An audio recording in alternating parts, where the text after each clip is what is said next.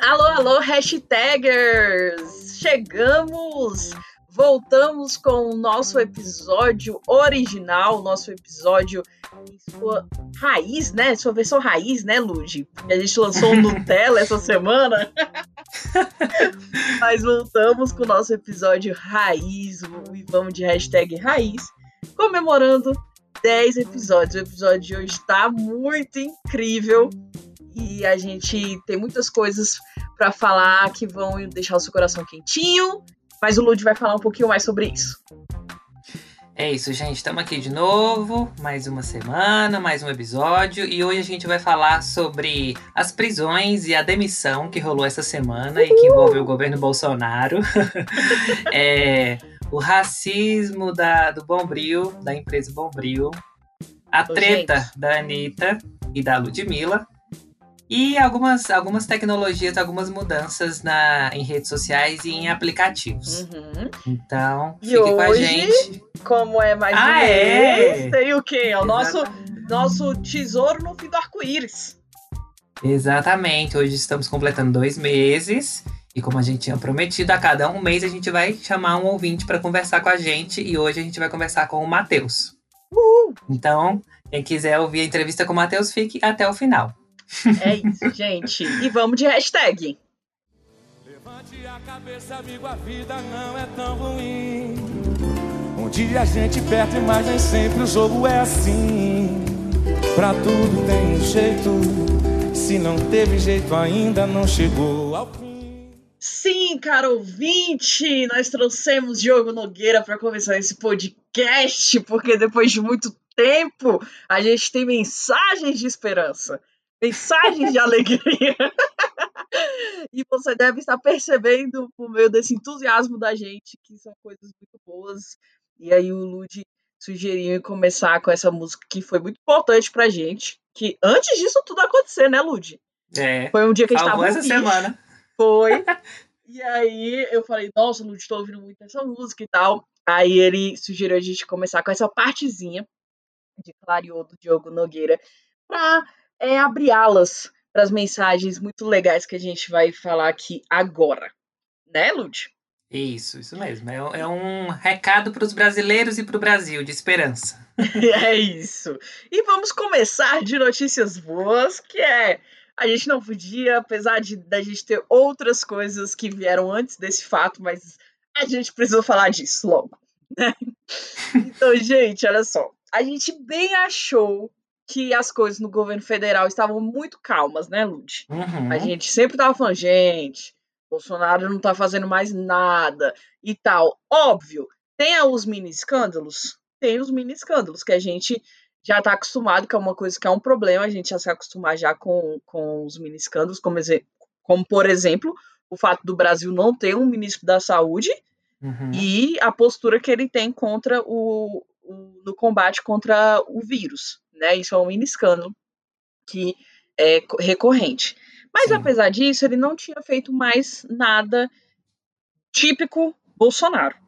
Mas aí a gente estava esperando, né? Uma hora vai acontecer, uma hora vai acontecer. E rolou, gente, mas rolou do lado contrário, gente. Rolou um levante contra o Biruliro. Entendeu? Então a gente ficou muito feliz. Porque na quinta-feira, de 18 de junho, o brasileiro que é antifascista amanheceu tomando suco de laranja no seu café da manhã.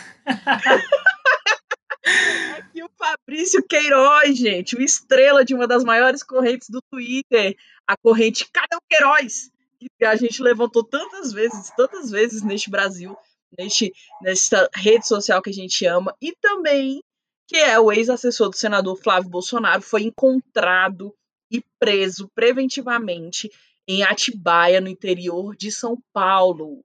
Atibaia, o mesmo local onde o sítio do Lula, que foi o pivô da sua prisão, se encontra também. Então, coincidências, né? É no mínimo irônico, né, Lud? Uhum. Eu acho que o Lula. Não, o Lula foi preso pelo, pelo triplex, né? Isso! Foi, mas aí tem outro processo dele do sítio de Atibaia também. Mas aí acho que por esse ele ainda não foi condenado, não. É, mas tá sendo investigado, né? É, mas tem Atibaia no meio de todo mundo aí. Como é que pode? É. Enfim, Mas o pior, gente, não é a cidade que ele foi achado. O pior é onde ele foi achado. ele estava instalado em um imóvel pertencente a Frederic Wassef, que é ninguém mais, ninguém menos que o advogado do Flávio Bolsonaro, gente. A cara de pau. A cara de. Gente, o Brasil tem um roteiro. O Brasil está com um roteiro, amigo. Que olha, nem Shonda, nem Tarantino, viu? que eu vou te contar. E aí, é, o delegado da Polícia Civil de São Paulo, Oswaldo Nico Gonçalves, que participou da operação, ele disse para os jornais que o caseiro do imóvel em Atibaia afirmou que o Queiroz estava lá há cerca de um ano. Mas isso foi logo quando estourou a operação na quinta de manhã. Uhum. Mas, depois de algumas horas, a CNN Brasil, eh, que a gente já falou aqui, você que é nosso ouvinte já sabe da credibilidade da CNN Brasil, entrevistou o caseiro e o caseiro falou que não, que não era isso que ele disse. E aí o caseiro disse a CNN, entre aspas, tem poucos dias que está aí, quatro dias que veio ver um negócio da saúde. O rapaz aqui estava um tratamento de saúde, estava ficando aqui para se tratar da saúde, estava com câncer, essas coisas. Câncer de próstata. Coitado do caseiro, né? Coitado. Deve ter sido coagido a mentir, coitado. Eu tô imaginando ele recebendo a ligação do ACF, comendo ele inteiro, uhum. falando para ele como é que tu falou que ele já tava aqui. Sabe por quê, amigo? Porque é, é saíram vídeos, né? Foi publicado vídeos dos policiais na casa. Gente, ele estava muito, muito, muito instalado na casa. Não tinha condição dele estar quatro dias lá. Indignado. Tô lembrando do vídeo dele. Indignado puto na mesa, assim, ó, com o braço cruzado, a figurinha maravilhosa que uhum. já me passou e, e é perfeita. Mas, enfim, gente, aparentemente o buraco que a família Bolsonaro reside tem um fundo falso. Porque tudo que ele se veste tem cada vez mais fundo, tá mais fundo esse buraco, amigo. Quando a gente acha que não tem como piorar, tem como piorar. Mas enfim, gente, aí a gente queria trazer aqui para vocês, contextualizar vocês. Porque essa história já faz muito tempo que ela tá rolando, gente. Desde uhum. 2018. Então a gente precisou resgatar um pouquinho para a galera lembrar o que, que aconteceu, né? Primeiro, vamos lá. Por que, que o Queiroz foi preso? O Queiroz é investigado em um suposto esquema de rachadinha na Assembleia Legislativa do Rio e por lavagem de dinheiro. Uhum. O ex-funcionário do filho do presidente, né, do Flávio Bolsonaro, integra um suposto esquema de corrupção na ALERJ, que é a Assembleia Legislativa do Rio de Janeiro, tá vendo, Lúcio? Eu explico a, a, as siglas agora. Aprendeu. É, ele, ele, ele integra esse suposto esquema que faz movimentações bancárias atípicas. Um, um esquema que foi revelado pelo Estado de São Paulo, Estadão, em dezembro de 2018. Uhum. Em um ano, segundo o Conselho de Controle de Atividades Financeiras, o COAF, o Queiroz transitou 1 milhão e 200 mil reais pelas contas dele. E aí arrastou o gabinete do filho do presidente Jair Bolsonaro né, para o centro de uma investigação pelo Ministério Público do Rio de Janeiro. Uhum. Esse valor de 1, 1 milhão e 200 mil se refere ao período de janeiro de 2016 e janeiro de 2017. Então é o seguinte: o rolê do, da COAF, essa investigação da COAF, já estava acontecendo. O Estadão só achou e jogou no ventilador. Certo? Uhum. Sim. Porque, porque é importante a gente falar isso? Porque o, o, Flávio Bolsonaro, quando o Queiroz foi preso, ele afirmou que isso era mais uma movimentação para acabar com o pai dele. Que antes nunca tinha uma vírgula contra ele, desde que o pai dele foi é, tomou posse, que estão fazendo as coisas, uhum. né? Mas não, esse era um movimento já que já estava sendo investigado antes do pai dele é, tomar posse, em janeiro de 2019. Sim. certo? É. E aí, gente, os promotores, eles apontam indícios de que existe uma organização criminosa montada no gabinete do Flávio, que é o filho 01, para desviar o dinheiro dos salários dos funcionários, que é a chamada rachadinha. E aí, o dinheiro esse dinheiro da rachadinha teria sido lavado por meio da compra e da venda de pelo menos 19 imóveis no Rio de Janeiro. Sim. Na quinta-feira, ele foi preso como parte da Operação Anjo, que também cumpriu outros mandados de prisão de busca e apreensão em São Paulo e no Rio de Janeiro.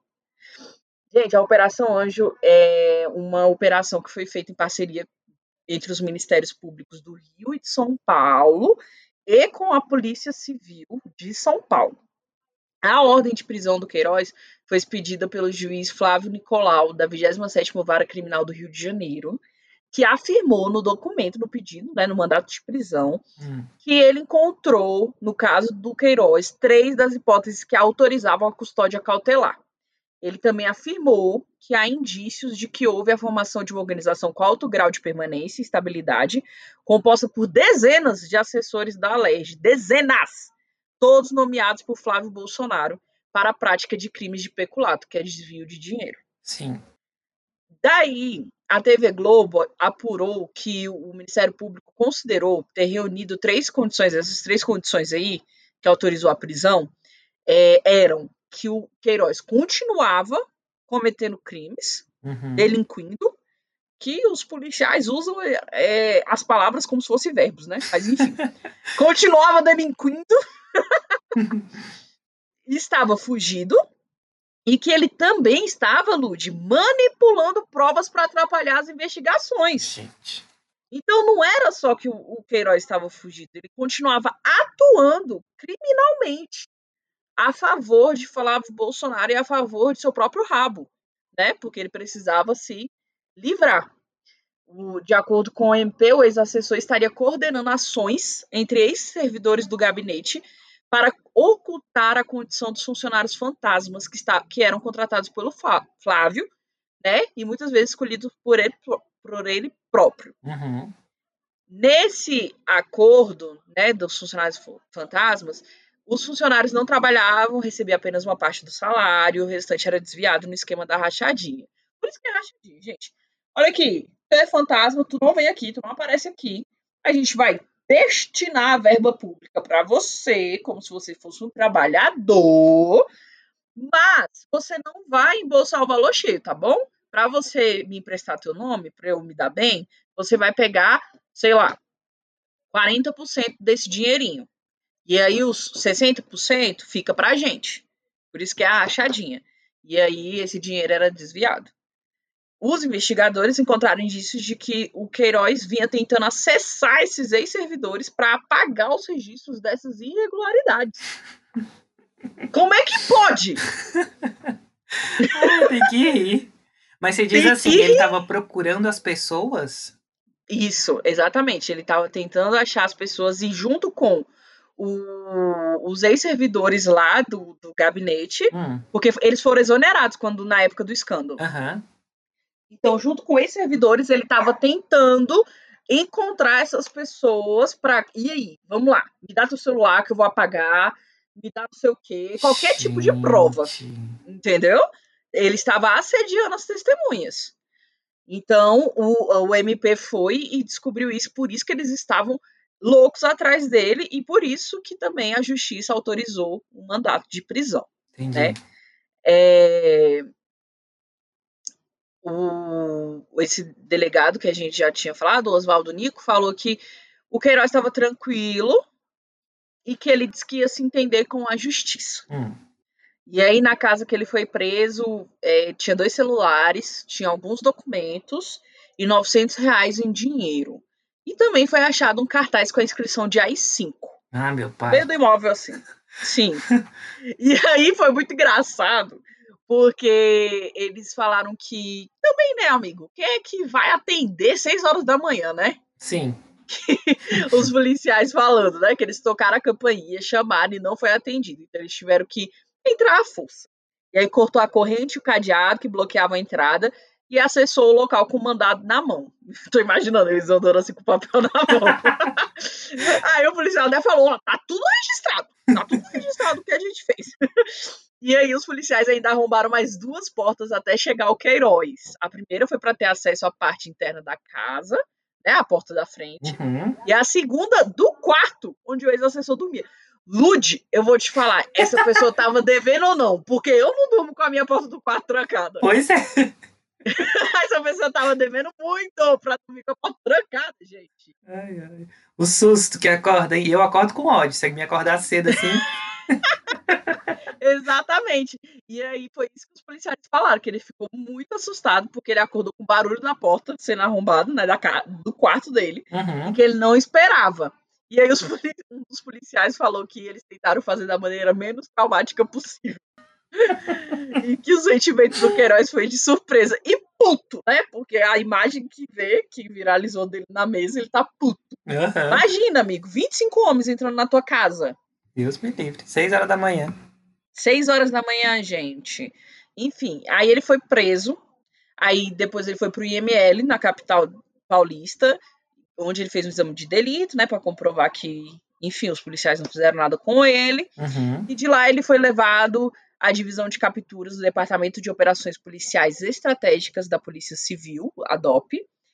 E foi elaborado o registro de captura, foi exibidos objetos apreendidos, tudo direitinho, né? Porque eu acho que eles não querem cagar com uma prisão que é tão importante assim pro país, né? Sim. E aí, logo depois, ele foi escoltado até o helicóptero, que é uma coisa, amigo, que eu ali eu já ia me entregar. Amigo, viajar de São Paulo pro Rio de Janeiro de helicóptero, gente, eu já ia pensar que eu ia morrer. Inclusive, ele não estava algemado, mas quando ele entrou no helicóptero, é, amarraram as pernas dele e as mãos dele. Meu Deus. Justamente porque eu pensei, amigo, mas eu pensei quando falaram bem assim, agora ele vai ser transferido de helicóptero, eu pensei, gente, ele vai abrir a porta e vai se jogar. Gente. Pois é, aí foram e prenderam as mãos e os pés dele quando ele estava no helicóptero. E aí ele foi levado é, da Zona Norte Paulista até Jacarepaguá, no Rio de Janeiro. Menina, eu tô chocada E até agora com isso, que amarraram os pés e as mãos dele. Sim! Amigo, mas é coisa de segurança, né? Ah, entendi. Muito louco. Entendi. Muito louco. Mas enfim. Mas, gente, vamos lá. A gente contou, contextualizou um pouquinho, mas vamos lembrar um pouquinho. A gente vai fazer um. um, um- como que é o nome? Retrospectiva. Né? Pensei que era um flashback. Não, a gente vai fazer uma retrospectiva. Inclusive, que dó da pessoa que vai fazer a retrospectiva deste ano, mas enfim. É, vamos lá, voltar no tempo como tudo começou. O, o Estadão é, jogou no ventilador, né, esse relatório da COAF, Aham. e aí no dia seguinte já começou todas as movimentações para tentarem explicar. Então o Bolsonaro, logo no dia seguinte, falou que o repasse de 24 mil reais que Queiroz tinha feito para Michele Bolsonaro era parte de um pagamento de uma dívida que o Queiroz tinha com o próprio presidente. Porque ainda teve isso, gente. Ainda teve um repasse do Queiroz para a conta da Michele Bolsonaro. Já o Flávio Bolsonaro afirmou que Queiroz tinha apresentado uma explicação plausível para a movimentação desse dinheiro todo, desse mais de um milhão.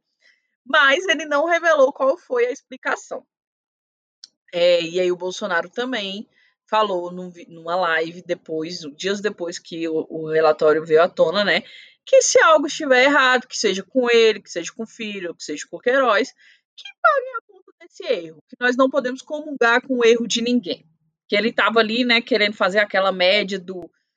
Ah, se tiver alguém errado, não importa se é meu filho, vai cair, vai girar a cabecinha. Naquela época, em dezembro de 2018, as pessoas ainda acreditavam muito, né, no que ele falava, porque até então ele não tinha apresentado nenhuma defesa, não tinha precisado, né, apresentar nenhuma defesa contra o filho dele, a favor do filho dele, Sim. que o que a gente viu agora com a questão do Moro, né, que ele tirou o seu grande ministro, é, demissão, mas enfim, ele estava limando, né, o ministro, é, e fez ele pedir demissão para tentar proteger as costas do seu filho. Mas enfim. Então, nesse momento, ele falou isso. Não importa se fui eu, não importa se foi Queiroz, não importa se foi meu filho, vai rodar quem foi que fez a merda. E aí, 11 dias depois da publicação da primeira reportagem, o Ministério Público do Rio abriu 22 procedimentos de investigação criminal com base no relatório da COAF, com Queiroz entre os investigados. Com isso, foi marcados os primeiros depoimentos para esclarecer o caso, né? Aí depois começou a ter outras informações sendo, sendo reveladas, Lud. Não sei se você lembra. Que aí no mesmo relatório, gente, a merda é gigante. Por isso que Queiroz, depois a gente vai falar aqui da fala dele. é naquele tweet que eu te mandei, amigo. o mesmo relatório, ele apontou movimentações entre as contas de Queiroz de sua filha, que até novembro, gente, de 2018, era também assessora lotada no gabinete de Jair Bolsonaro na Câmara dos Deputados. Então era um negócio de família, um nepotismo louco, uma Meu coisa Deus louca, e, e, a corrupção também era de família, né? E aí uma análise da movimentação financeira de Queiroz também mostrou que funcionários lotados no gabinete do Flávio repassavam valores equivalentes até 99% dos salários que recebiam, que é essa, é, rachadinha. Gente, 99%. Tem noção que a pessoa usou, entregou o nome dela somente né? para ficar com 1%, gente, do, do, dinheiro? A pessoa não sabe nem ser corrupta. O argumento. É igual aquele tweet, gente, que o Yuri Marçal é, postou assim. É, um, uma das minhas maiores motivações para não cometer crime é pensar que a Polícia Federal pode me acordar às 6 horas da madrugada. Total. pra me prender. Isso é a cara do Lud, gente. Total. E eu me levar desacordada, assim, ó, meio dormindo assim. Nossa, imagina as fotos. Nossa, gente. Enfim, e aí cerca de 57% dos depósitos feitos na conta do Queiroz ocorreram no dia do pagamento dos salários na Alerj, no período investi investigado, ou até três dias úteis depois, gente. Então era óbvio que era ligado ao salário, né? Então tudo estava ali tendo muito sentido nesse esquema. Uhum. E aí, Thalita, depois desse que descobriram o rolo, né, que o escândalo veio à tona, é, uhum. o Queiroz de repente ficou doente. Começou. é, ele começou a alegar motivos de saúde e falta de tempo para analisar as acusações. É, uhum. E aí ele faltou a dois depoimentos, nos dias 19 e 21 de dezembro, que foram marcados pelo MP do Rio de Janeiro, uhum. para explicar essas movimentações financeiras que ele tinha feito, né? Dias depois. Ridículo ele apareceu em público pela primeira vez para prestar, prestar o esclarecimento sobre o caso, né, numa entrevista para o SBT, que está completamente vendido, né, pro, pro Bolsonaro uhum. mesmo. Que é... hoje a gente sabe, entende, né, liga os pontos. Sim. É... e aí, nessa entrevista, ele alegou que a movimentação de mais de um milhão ao longo desse ano dizia respeito a negócios com venda de carros. No entanto, ele não explicou os depósitos feitos na, na conta pelos funcionários do gabinete, né, e pelos familiares empregados pelo, pelo Flávio e pelo Jair, e disse: sou um cara de negócios, eu faço dinheiro, compro, revendo, compro, revendo, compro carro, revendo carro, sempre fui assim. ah, eu lembro. Lud, olha, ah. eu acho muito importante a gente falar, como a gente tem alertado sobre a posição da CNN, e é muito importante a gente falar que ele faltou a, a, a, as audiências, né? Uhum. E apareceu em rede nacional, gente, pelo SBT. Qual é a lógica Sim. que isso existe se não for uma lógica política? Sim. Se não for uma preocupação maior com a imagem de políticos do que a própria preocupação em limpar a barra com a justiça, que seria o que deveria ser feito. Gente, não tem nada, não fez nada, aparece, pronto, depõe. Agora, usar o SBT, e aí por que o SBT? Por que o SBT? Sendo que a maior emissora desse país é a Globo. Sim. É, então, o, o que, que o SBT se interessou, entende? Se fosse um jornalismo que realmente fosse de credibilidade, será que como é que ele iria se portar nessa situação? Ele tava, foi uma conversa de comadre, entendeu? A entrevista do Queiroz com, com eles. Então, a gente precisa estar atento, estar atento, gente, ó. Tá? Hoje a gente entende o porquê, né? Que nessa semana o Bolsonaro ressuscitou o Ministério das Comunicações e deu para o genro do Silvio Santos. Sim. O, ex, o deputado Fábio Faria. Tudo faz sentido, né? Tá tudo conectado. Uhum. é igual o Dark. Dark. É Dark. É o Dark, eu falei. Gente, a gente tava apurando as coisas e eu falei, amigo, isso aqui é um Dark. É Dark. É todo mundo conectado. Ah, aí, ok. No dia seguinte, a, a veiculação dessa entrevista que ele deu pro SBT, ele comunicou ao Ministério Público que passaria por uma cirurgia urgente. Como é que pode, né? A pessoa. Gente do céu. É... Mente que nem sente. E aí, segundo a promotoria, ele apresentou atestados que comprovam grave enfermidade na ocasião. No dia 30 de dezembro, o Queiroz foi internado no Hospital Albert Einstein e submetido a uma cirurgia para retirada de um tumor maligno no intestino. Ele disse que pagou a conta dos serviços médicos com recursos próprios e declarou ter recibo para comprovar, mas não quis dizer quanto que custou. No dia uhum, seguinte. Uhum, mas a... o Albert Einstein, né? Pois é, não foi barato, né? no dia seguinte, depois que ele recebeu alta, é, ele disse ao Estado que esclareceria em breve as movimentações atípicas na conta dele, mas não, não especificou quando que ele faria isso. Três Gente, dias depois, um vídeo no qual ele aparece dançando no hospital. Gente, cara, eu fiquei indignado com esse vídeo. Ai, ai, enquanto ele tava tomando soro, esse vídeo viralizou nas redes sociais. e a defesa do Queiroz divulgou uma nota oficial afirmando que o vídeo foi feito em um raro momento de descontração. Segundo o advogado dele, o vídeo teria sido feito no dia 31 de dezembro à meia-noite. Em um novo hum. vídeo, ele afirmou estar revoltado com a circulação desse vídeo dele dançando e tomando soro e que estava apenas comemorando a virada do ano com a sua família. Ai, cara. Ai, meu Deus, muito doente, muito doente. E o Flávio tentou, Flávio Bolsonaro tentou se esquivar dessa história, né, Thalita? Dizendo que tinha conversado uhum. com Queiroz, que ele tinha dado uma explicação plausível e que ele tinha aceitado, né? Mas, Sim. pelo jeito, não foi isso. Porque trechos de um relatório do COAF, que foram revelados pelo Jornal Nacional, que estão ferrenhos em ferrar com a, com a família Bolsonaro, né? É, é um pacto. É. É, esses trechos desse relatório mostraram que o Flávio recebeu 48 depósitos de 2 mil reais feitos entre junho e julho de 2017 em um caixa eletrônico da Assembleia Legislativa do Rio de Janeiro, a ALERJ. E esses depósitos, 48 depósitos, totalizaram 96 mil reais. Uma outra reportagem mostrou que o filho do presidente também pagou um título bancário da Caixa Econômica no valor de mais de um milhão de reais.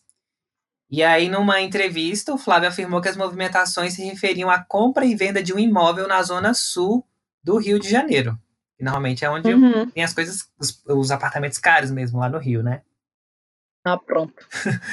é, e aí, além disso, o jornal o Globo informou que as movimentações financeiras nas contas do Fabrício atingiram 7 milhões entre os anos de 2014 e 2017. Até Gente, ali. Você tá entendendo tanto de dinheiro que dinheiro, né? foi desviado? É muito dinheiro mesmo. Porque até ali se sabia que o Queiroz tinha movimentado aquele 1,2 milhões, né? Uhum. Um milhão em transações suspeitas entre janeiro de 2016 e janeiro de 2017. E aí, em maio, numa entrevista exclusiva para o Estadão, para o jornal Estadão, o Flávio disse que o Ministério Público do Rio de Janeiro estava preparando uma manobra para dar verniz de legalidade à investigação do caso. Ah, pronto.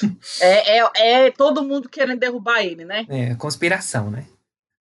Uhum. E aí, na sequência, a Justiça do Rio autorizou a quebra do sigilo bancário e fiscal do senador e do Queiroz, estavam atendendo um pedido do Ministério Público Estadual, junto com familiares de de ambos, do Queiroz e do Flávio Bolsonaro, e dezenas de outras pessoas que trabalharam com o então deputado, quando ele era deputado estadual, lá no Rio de Janeiro, né? hoje ele é senador da República. Para os investigadores do Ministério Público, Flávio é chefe de uma organização criminosa que atuou no gabinete dele entre 2007 e 2018, e parte dos recursos movimentados no esquema foram lavados em uma franquia de chocolate da qual ele é sócio. É, uhum. Os promotores investigam ainda se essa rachadinha, que levou à prisão do Queiroz, né, teria sido usada para financiar uma milícia que era comandada pelo ex-policial Adriano Nóbrega. Foi morto em fevereiro. É, na Bahia. Acho que na Bahia, né? Que ele foi. Ele foi morto? Acho que foi. Foi, foi sim. É... A gente vai falar sobre isso daqui a pouquinho. Tá. Daniele Mendonça, que é ex-mulher do Adriano Nóbrega, trabalhou como assessora do Flávio. E tem conversas no WhatsApp que foram acessadas pelos investigadores. E nessas conversas, a Daniele diz que o ex-marido ficava com parte do salário que ela recebia no gabinete. O, o Flávio é investigado sob suspeita de peculato, que é quando tem desvio de dinheiro, lavagem de dinheiro e organização criminosa. Não há informações detalhadas sobre os próximos passos da investigação, nem previsão de conclusão, porque os processos correm, correm sob sigilo. E o senador nega ter cometido qualquer ilegalidade, né? Mas a gente segue aqui na esperança de vê-lo preso. Nossa, sim, com certeza. É, mas vale lembrar, né, Lud, É. que o Queiroz não é apenas um funcionário qualquer, né? Não é uma pessoa que apareceu ali e aí o Flávio falou: hum, não tem caráter igual eu, vou puxá-lo. Não é assim, gente. Olha, o Flávio Bolso... o Queiroz, ele é muito próximo da família Bolsonaro, tá? Ele foi levado, inclusive, para a política pelo amigo e hoje presidente da República, Jair Bolsonaro.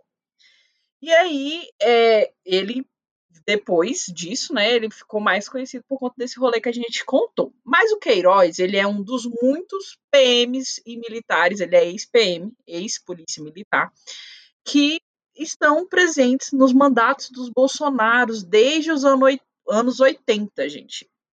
Ele conheceu Jair Bolsonaro no Exército, na Brigada de Infantaria Paraquedista, na Vila Militar, no Rio de Janeiro, onde serviram nos anos 80. Depois, o casal se separou um pouco, né? E aí o, o, o Jair virou vereador, deputado federal. Mais tarde, esse essa bandeira aí da, da direita ultraconservadora, né? Uhum. Queiroz saiu do exército, foi para PM, onde chegou a ser suboficial. E aí depois eles voltaram a se juntar quando o amigo Jair Bolsonaro indicou para assessorar o filho inexperiente na LERJ. É isso que eu falo, Lude. A gente dá palco para maluco. O Brasil tá desse jeito porque a gente, porque a gente botou esse povo lá. Porque o menino ainda estava lá nas fraudes quando entrou lá na LERJ. Mas enfim, oficialmente Queiroz, que foi para a reserva, né, virou aposentado em 2018, era motorista do parlamentar, do Flávio Bolsonaro. Mas na prática a gente sabe que ele era um faz tudo, né, da família. Cuidava dos corre, dos corre da família. Tava nos corre.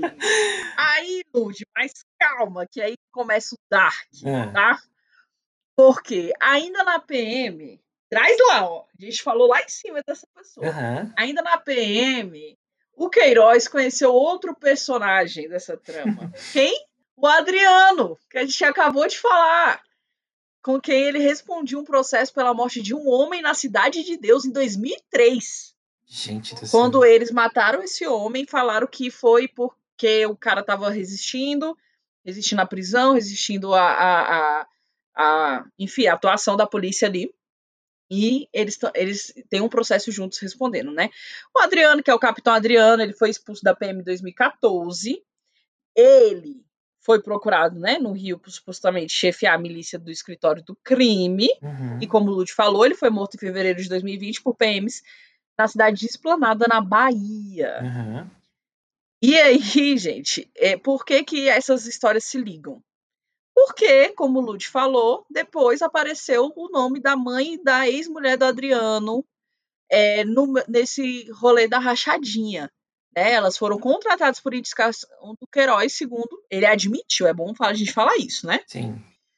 Ele admitiu que contratou, que indicou a mãe e a ex-mulher do Adriano. Só que, gente, o Adriano não é somente um corrupto. O Adriano não é somente o líder do escritório do crime, somente entre aspas, né? Ele é uma das principais peças ligadas ao assassinato da vereadora carioca Marielle Franco em março de 2018. Vocês lembram, gente? Marielle presente? que estava voltando para sua casa junto com seu assessor e foi assassinada dentro do seu carro. Sim.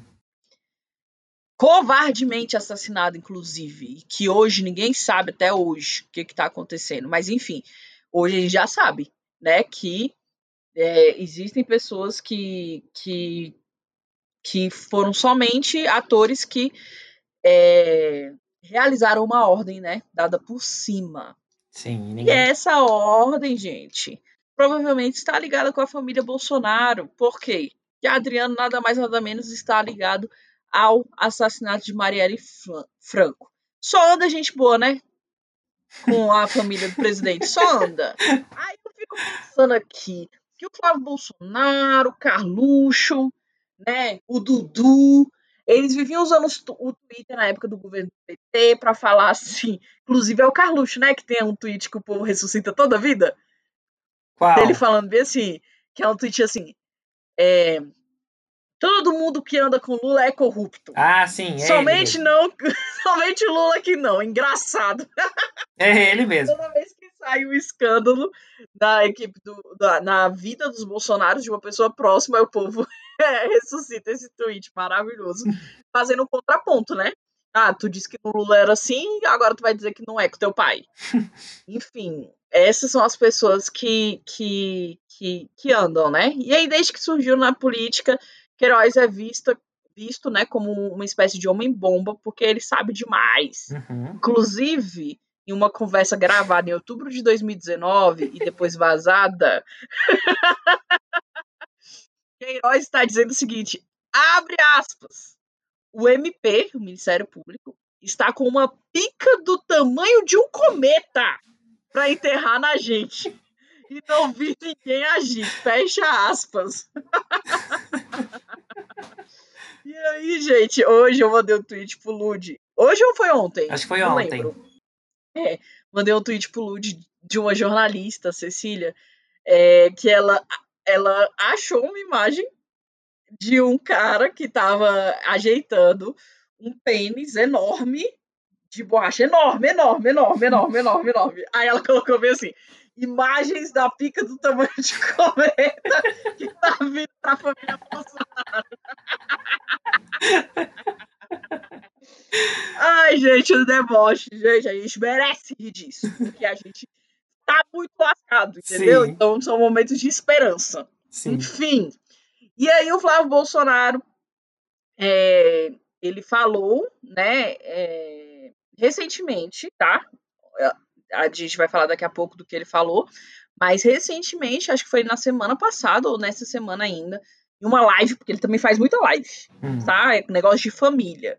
Marketing digital vai ser o negócio da família quando eles forem presos, porque vai ter gente que vai assessorar eles daqui de fora. É, ele, ele não falava do Queiroz há muito tempo, mas aí nessa live ele elogiou o Queiroz, atacando o governador do Rio de Janeiro, o Wilson Witzel, né? Falando assim: você ficava ligando pro Queiroz. Tu viu esse vídeo? Não. Ele falando desse jeito. Você tava, ficava ligando pro Queiroz, Witzel, pra correr atrás de mim na campanha. Você sabia que o Queiroz estava do meu lado, um cara correto, trabalhador, dando sangue por aquilo que acredita. Falando do Queiroz, falando que o Witzel agora ficava falando mal dele, né? Mas estava querendo estar com ele junto na época das eleições. O que eu não duvido, né? Porque. Não, porque a gente sabe da- da índole, né? Sim, mas o ponto aqui é que o Flávio tá falando que acredita no Queiroz, né? Que, que acha ele um cara correto, trabalhador, né? Não, eu, eu não acredito nisso, não. Não, eu tô dizendo assim, mas o ponto que você quer trazer aqui é isso, né? De que o Flávio tá apontando isso. É, Sim, exatamente. Entendi. Pra mostrar a Ele proximidade, tava- né? É, e ele tava. Ele não falou mais do Queiroz. Inclusive o Flávio, se vocês lembram, ele passou por um jejum muito grande de redes sociais. Logo depois do escândalo, acho que ele passou tipo uns seis meses sem. E aí depois ele voltou. E aí ele tocou no nome. Aí, justamente, dias depois, vem a prisão do Queiroz. aí o Flávio ele usou o Twitter dele, né, para dizer o seguinte, abre aspas. Encaro com tranquilidade os acontecimentos de hoje. A verdade prevalecerá. Mais uma peça foi movimentada no tabuleiro para atacar Bolsonaro. Fecha aspas. Aí depois ele continuou. Em 16 anos como deputado no Rio, nunca houve uma vírgula contra mim. Bastou o presidente Bolsonaro se eleger para mudar tudo. O jogo é bruto. Que foi isso que a gente já tinha comentado, que ele tinha falado.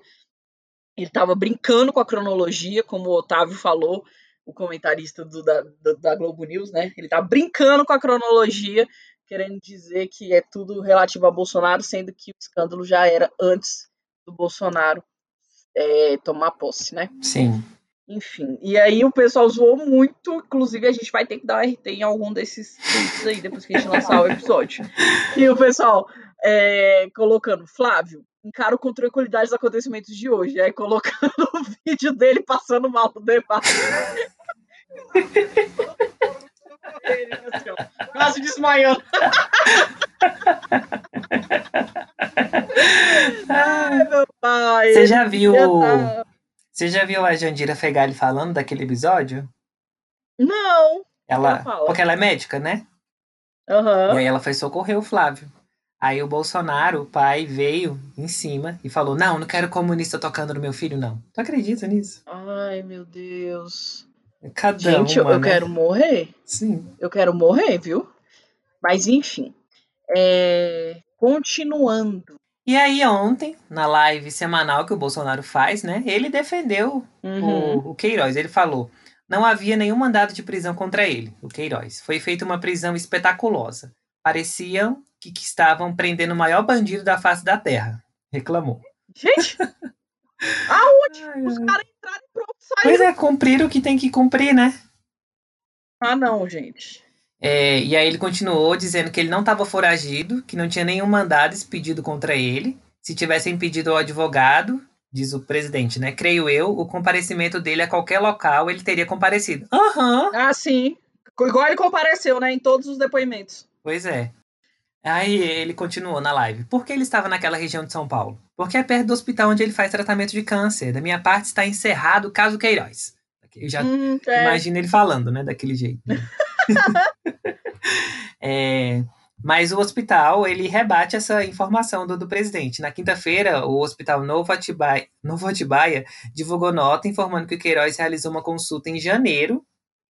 E na manhã dessa sexta-feira, hoje, o hospital divulgou uma nova nota informando que o Queiroz fez duas consultas e realizou exames laboratoriais em maio. Uhum. E aí a nota que o hospital soltou é assim. É, o Hospital Novo Atibaia esclarece que Fabrício Queiroz, preso na manhã de ontem, em Atibaia, não estava em tratamento de saúde contínuo nesta instituição, como consequência de uma doença progressiva. Em janeiro e abril deste ano, o mesmo esteve no Hospital Novo Atibaia em consultas de especialidades diferentes e, em maio, realizou exames laboratoriais. É, Olha isso. Tá aí o Ai, hospital gente, desmentindo olha, o presidente, né? Exatamente. E Hum. falando assim, ó, realizou com várias especialidades diferentes, gente. Duas consultas com. Não é nem a mesma pessoa. Sim. Não é nem o mesmo médico. É, aí, além disso, o Ministério Público afirmou que em fotos e mensagens de texto interceptadas pelo órgão mostraram que o Queiroz levava uma vida ativa e saudável lá em Atibaia. Cara, é isso que eu achei a cara de pau, amigo. Sim, ele estava escondido mesmo, tá na cara. E aí, essas provas do Ministério anexadas ao pedido de prisão do Queiroz mostram encontros, churrasco, bebedeira. Em uma das, Ah, das não, mensagens de dezembro, mostra que o Queiroz estava confortável. Ele mandou a seguinte mensagem para a mulher dele, Thalita. Abre aspas. Até que enfim, hein, mulher, acordou, hein? Devia ter tomado todas ontem. Felipe arrumou umas amiguinhas aqui. Nós então fizemos um churrasquinho aqui, umas garotinhas bacaninhas, e vimos o Cruzeiro ser rebaixado. O Cruzeiro ser rebaixado tomando uma corona aqui com limãozinho, muito bom. Diz esse áudio que ele mandou para a mulher dele. É, e aí, para finalizar aqui, a mulher do Fabrício Queiroz também teve a prisão autorizada, mas ela não foi localizada até então. Gente, olha que situação, viu? E agora o, o, o Queiroz ele tá preso numa cela de 6 metros quadrados. Pessoas dizem que ele chorou já.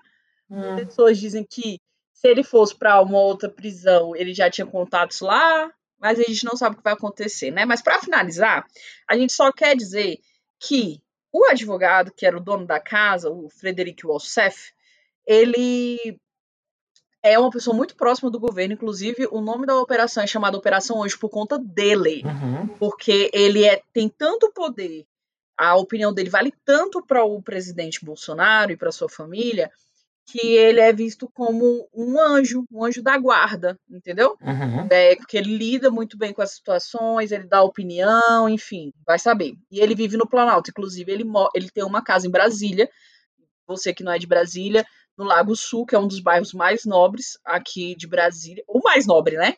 É, E, inclusive, com casas, uma das casas mais caras do país. Ele foi uma das primeiras pessoas que apoiou o presidente, inclusive ele já falou para uma colunista do UOL que ele foi o primeiro a colocar na cabeça do Bolsonaro que ele deveria concorrer à presidência. Olha isso! gente. Olha isso!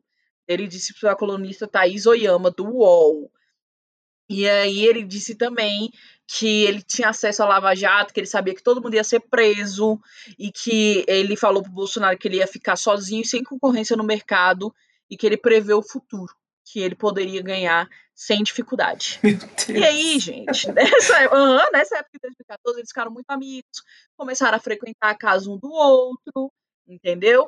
Então, assim, a, a amizade deles é antiga e ele tem muito poder. Diz que ele canetou, canetou não, né? Influenciou, inclusive, a, as, as decisões do novo ministro da Justiça, entendeu? Uhum.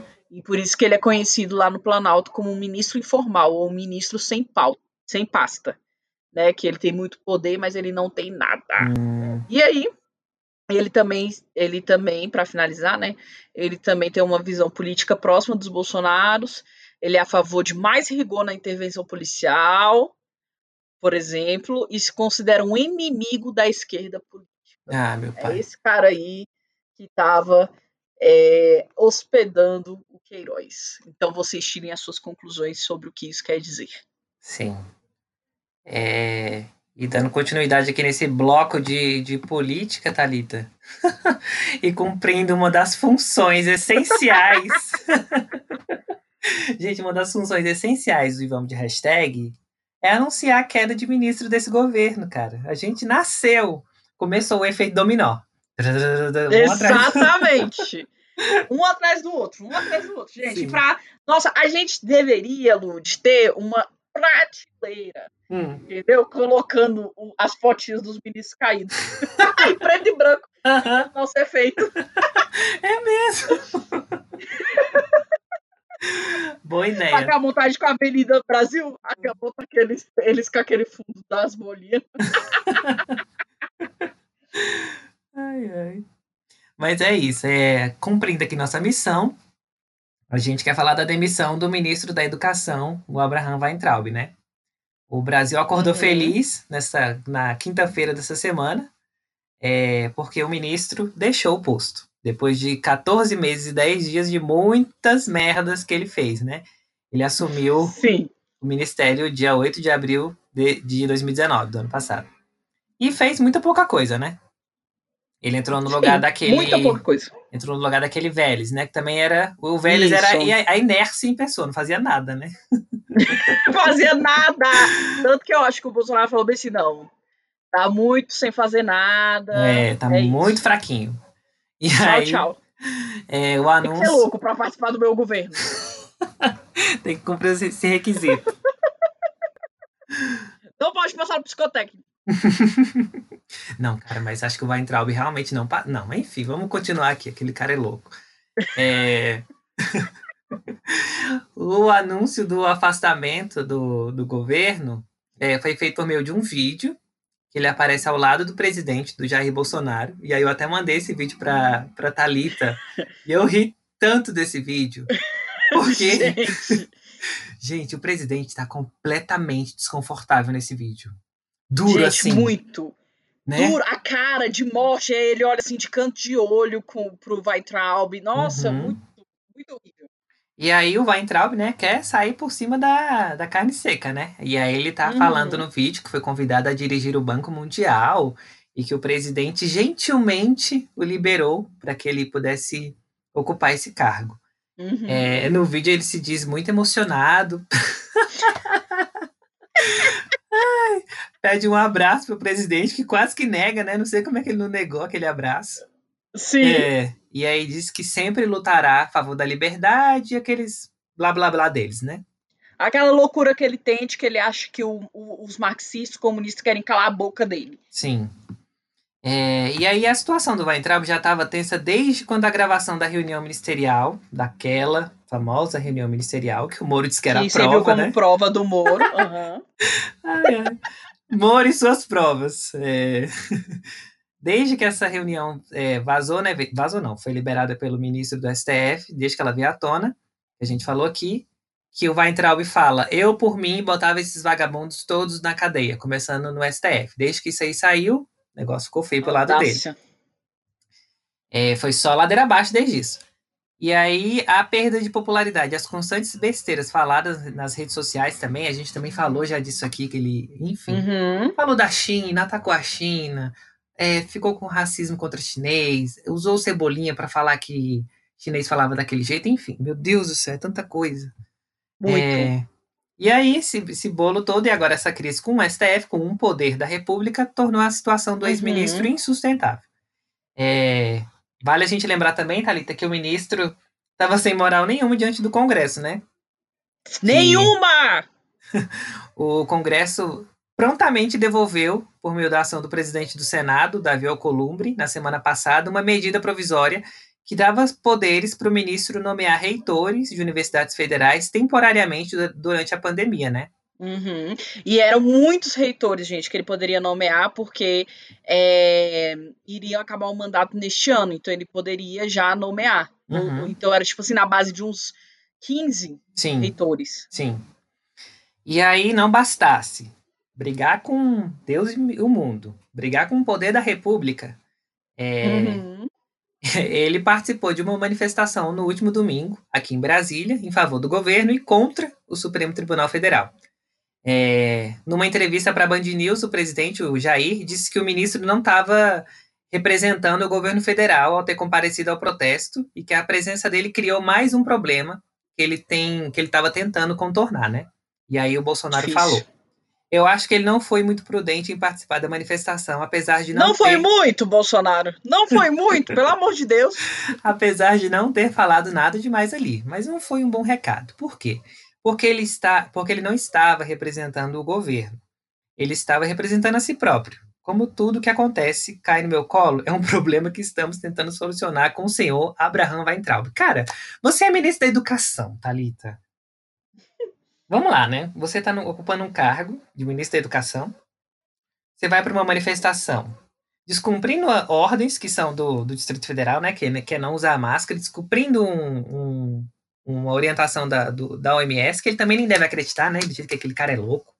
Deve achar que é tudo é, coisa de esquerdista. Mas, cara, se você está ocupando um cargo que tem o tamanho que tem ocupar um cargo de ministro da Educação, você não está indo ali só como um cidadão. Você está com essa, com esse cargo em cima de você, né?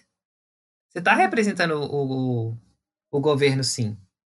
E aí, segundo a Folha, antes da, da demissão do, do ministro, os integrantes do governo já tinham dito a ministros do STF que ele seria demitido como um gesto de paz entre o executivo e o judiciário, né? E ao Uhum. mesmo tempo o presidente buscava uma saída honrosa para o ministro, né? Porque é, o Weintraub é bem popular entre a base do, do, do Bolsonaro, justamente por ele ter esse posicionamento bem extremista, né? E esse pessoal que. E eu acho que o Bolsonaro gosta dele, amigo, Uhum, sabe? Sim, apesar do vídeo, né? É. E aí o Bolsonaro estava tentando esse cargo para ele, alguma função para ele, que nem ele fez com a, com a Regina, né? Nem sei o que, que deu a história da Regina. É, e foi o que aconteceu. O governo indicou o nome do Weintraub para o Banco Mundial, que é uma instituição internacional que financia projetos em países em desenvolvimento. O órgão tem 186 países membros. Meu pai, que, que tristeza. Sim.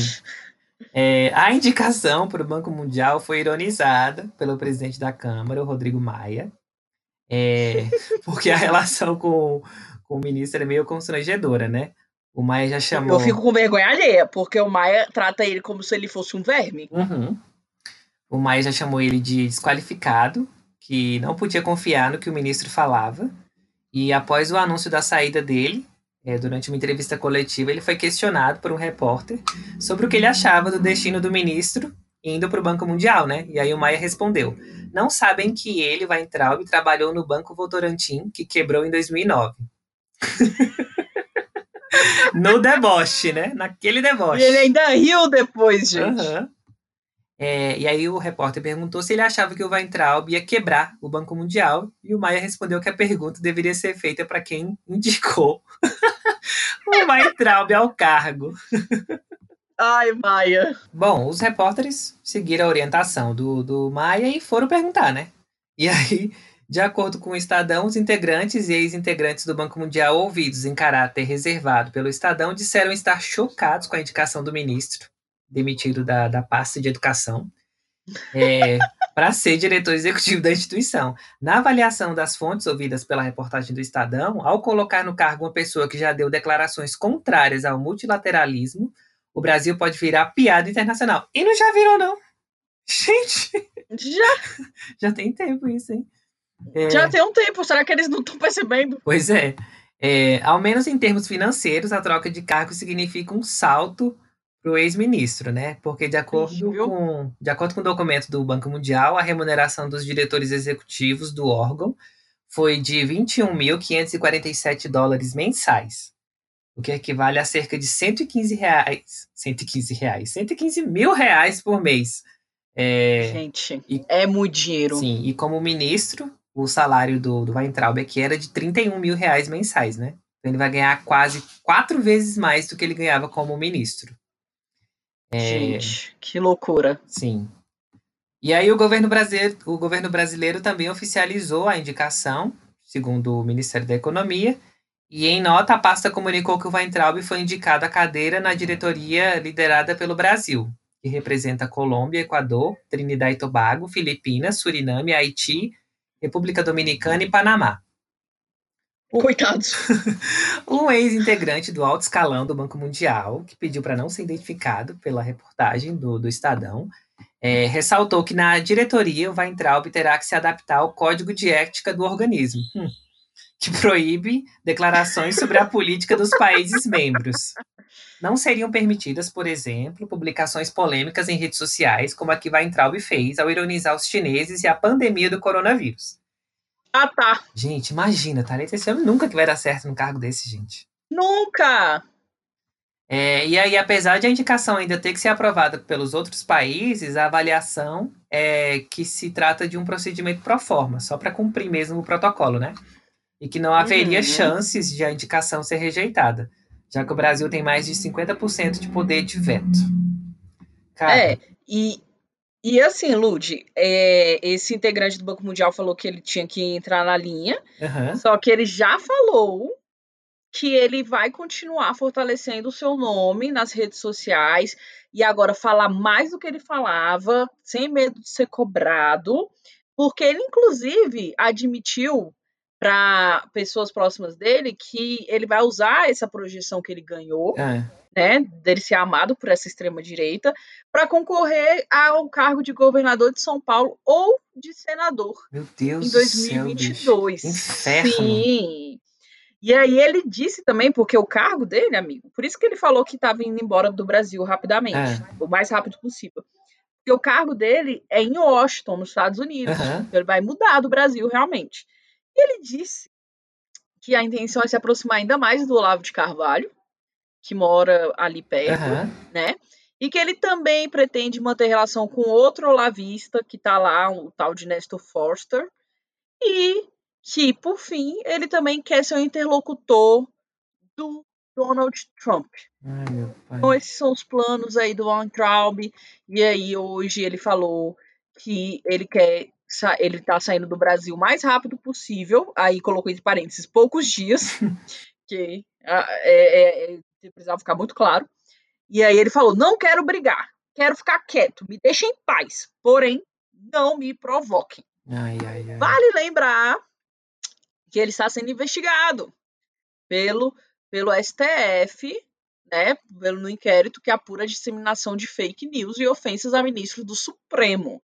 Então, não sei se ele vai poder sair tão rápido assim, né? Uhum. Do Brasil, não sei. Enfim, vamos ver o que vai acontecer, né? Mas é isso, Weintraub. Assim, beijão, já foi tarde, tchau e benção, tá? E vamos ver quem vem aí, né, como ministro da Educação, né, Thalita? O meu pai ainda tem isso pra gente. que nos deixa com mais medo, né? Pois é. Que agora a gente tá aí, sem, sem ministro da Saúde e sem ministro da Educação. Que maravilha! Exatamente! Mas aí no cenário político tem, teve mais uma prisão que nos alegrou. gente, vocês lembram da Sarah Winter, que é aquela moça que a gente falou já da, na, naquele episódio sobre o, a busca e apreensão né, de provas de pessoas investigadas no inquérito de disseminação de fake news, Uhum. né? Que ela fez um escândalo porque a casa dela foi invadida e tudo mais. Que inclusive naquela mesma semana do episódio, desse episódio, no sábado mesmo, na madrugada de sábado para domingo, ela organizou com os 300 aquela marcha que foi muito parecida com a, com, com a Ku Klux Klan. Né? É, isso mesmo. É, que a gente até fez um post no nosso Instagram, né? Falando sobre eles e tudo mais. Isso. Enfim, essa pessoa, essa fascista, ela foi presa em Brasília na segunda-feira pela Polícia Federal e o mandado de prisão foi autorizado aqui, ó, canetinha, pelo Alexandre de Moraes. A, Duarte tinha uma foto do, Moro, amigo, da- na, na casa dela. Eu vou botar uma foto do Alexandre de Moraes, carequíssimo. Pra e você ver. Pra você ver quem a gente tá tendo que defender nesse país, né? Exatamente.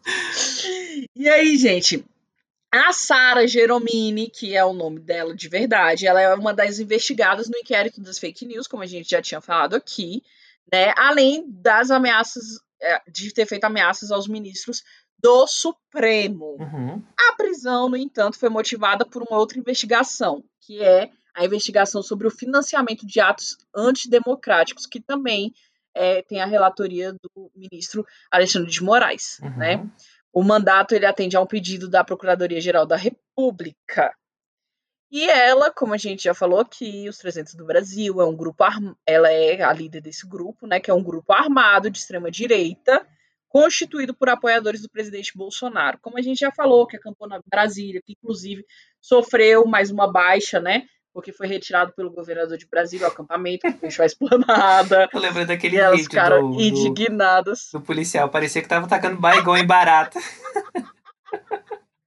Sim, e depois daquele vídeo, é, no vídeo, no mesmo vídeo que ela fala bem assim, como é, que estava rindo demais, gente? De- da Sara? Não, daquela interlocutora do 300 que foi lá chorar pro Bolsonaro, tipo, presidente, você precisa fazer alguma coisa. A gente, tá, a gente não tem nem um estilingue. A gente tem... Gente, é uma incoerência muito grande, porque a própria Sara já tinha afirmado para a BBC News que existiam sim armas dentro do acampamento, gente. Uhum. E aí, é, é, depois que o acampamento foi desmontado, é, uma, uma integrante do 300 foi chorar lá pro presidente, no, no, no cercadinho, né, na frente do Planalto, é, para ele fazer alguma coisa, porque eles não tinham nenhum estilingue para se defender, entendeu? E que eles estavam sendo que era abuso de autoridade e tudo mais. Enfim. Mas, como ela foi alvo da busca e apreensão, que a gente falou naquele episódio, ela tinha publicado um vídeo falando que tinha vontade de trocar socos com o Alexandre de Moraes. e que estava prometendo que ia infernizar a vida do ministro. Mas o ministro foi mais esperto que ela e infernizou antes a dela. E aí vale dizer também que por conta dessas declarações ela foi expulsa do Partido Democratas, né? Uhum. É, que foi um partido que ela era afiliada e que ela tentou se eleger deputada federal nas eleições de 2018, mas que ela não conseguiu a quantidade de votos, certo?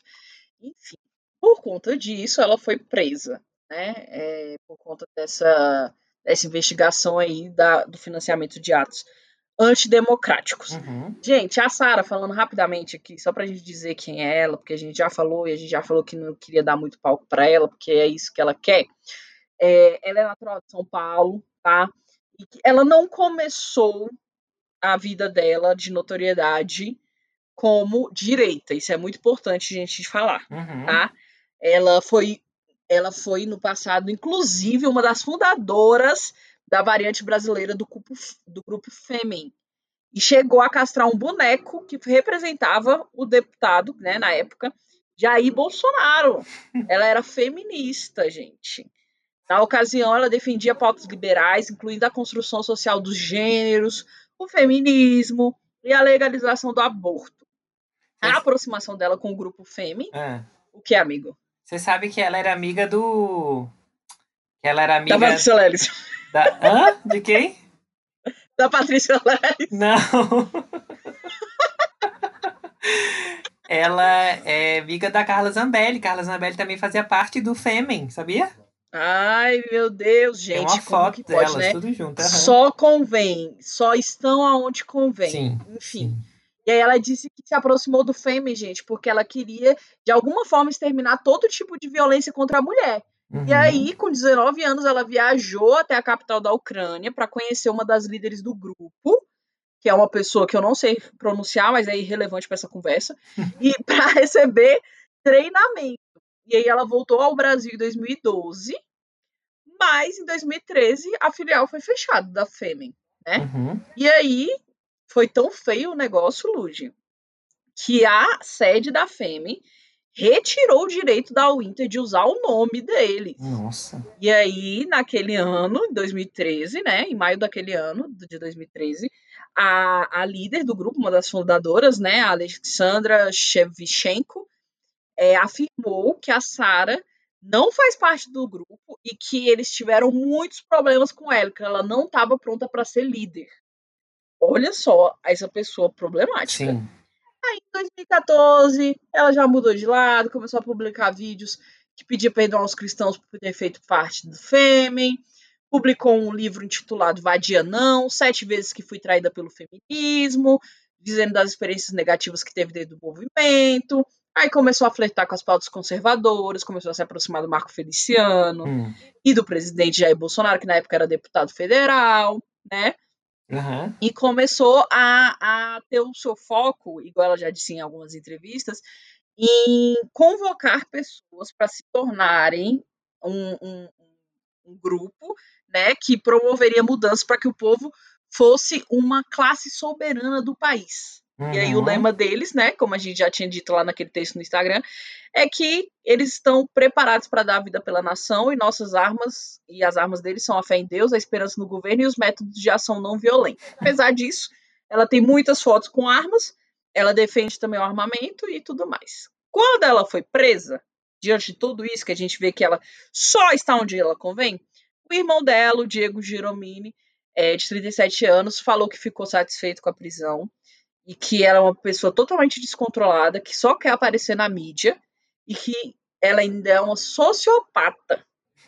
E que Meu ela compartilha da defende. mesma cabeça, aham, e que ela participou da mesma cabeça da Susana von Richthofen, que foi que assassinou os pais Aham. no início de, dos anos 2000. Gente, olha isso, o irmão dela falando isso, gente. E aí hoje, amigo, como as notícias dão a cabo de ser boas, hoje, na tarde da sexta-feira, é, o Supremo Tribu- Tribunal Federal decidiu prorrogar por mais cinco dias a prisão dela. e aí ela continua na colmeia, que é o presídio feminino aqui do Distrito Federal. Sextou É. pra Sarah Winter hoje, né? Sextou! E aí fica o questionamento, né, amigo? Que uma pessoa dessa, desse tipo, é uma pessoa aliada para um governo que se diz que é defensor da família, um governo que diz que é cidadão do bem, um governo que diz que não tem escândalos, entendeu? Hum. Uma pessoa que foi presa, que inclusive depois ela ficou tão irada com o desmonte do acampamento, que ela convocou os 300 para soltar fogos de artifícios a- no- na direção do STF. Eu acho que foi isso que foi a gota d'água. Que o Alexandre de Moraes falou assim: não, chegar! Inclusive, eles fizeram um vídeo e falando bem assim no vídeo, né? Os 300. Eu espero que eles entendam o recado. Olha, Gente do céu. Não, e o, deu pra vocês, Saruíter. e o Bolsonaro não fala nada, né? O pior pra mim é isso. Confusão. Nada, nada, nada. Mas enfim, né, gente? O bloco político, que hoje só teve notícia boa, tá? Vamos respeitar. Termina aqui e vamos para a próxima pauta.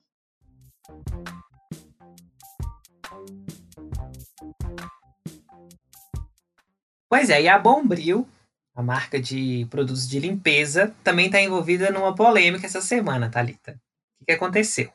Na madrugada Hum. da quarta-feira dessa semana, o Yuri Marçal, que é um comediante negro, né, que é muito engraçado. sigam, o, Perfeito. sigam o Yuri, ele é muito engraçado. Ele publicou o seguinte tweet. E se eu falar que a arroba Bombril Oficial fez uma marca de esponja de aço chamada Crespinha, vocês vão ficar como? E aí ele postou a imagem do produto, da Gente. propaganda pelo, pela Bombril. né? Cara, que tristeza. Sim. E aí tem escrito Crespinha, é, ideal para limpeza pesada, e tem a embalagem do produto. Esponja, esponja inox Crespinha. Ok.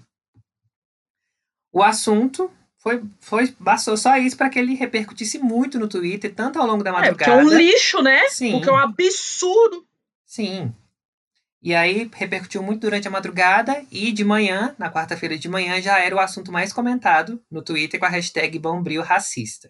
E aí, além do, dessa hashtag ter ido parar em primeiro lugar, começou uma campanha para que o produto fosse denunciado ao CONAR, que é o Conselho Nacional de Autorregulamentação Publicitária, Uhum. pelo racismo que ele promove, né? Que E eu aí? e o Lud prontamente Mas, denunciamos. lógico. E aí tinha um passo a passo de como é que você tinha que fazer para denunciar. E, e aí o que, que aconteceu? Nessa, nessa discussão toda no Twitter, os twitteiros recuperaram uma propaganda de fevereiro de 52 e afirmaram que essa propaganda era da Bombril e que a empresa estava relançando esse produto, o Crespinha, Ai, agora em 2020. E o pior disso, né, de relançar o produto agora, é a gente estar no meio desse movimento de reconhecimento do racismo estrutural e a gente está tentando lutar contra isso, né? Como é que a Bombril lança isso agora no meio de dessa, dessa, dessa discussão toda, né? Não fazia muito Uhum. sentido.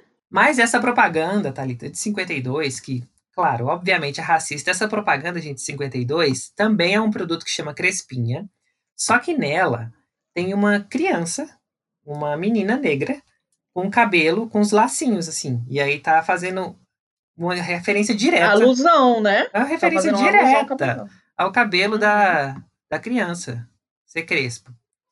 É, e aí disseram que essa propaganda era da Bombril também, só que não era.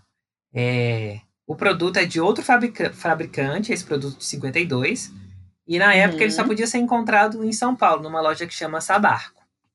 Mas Uhum. enfim, isso não. Ainda estava estranho, né?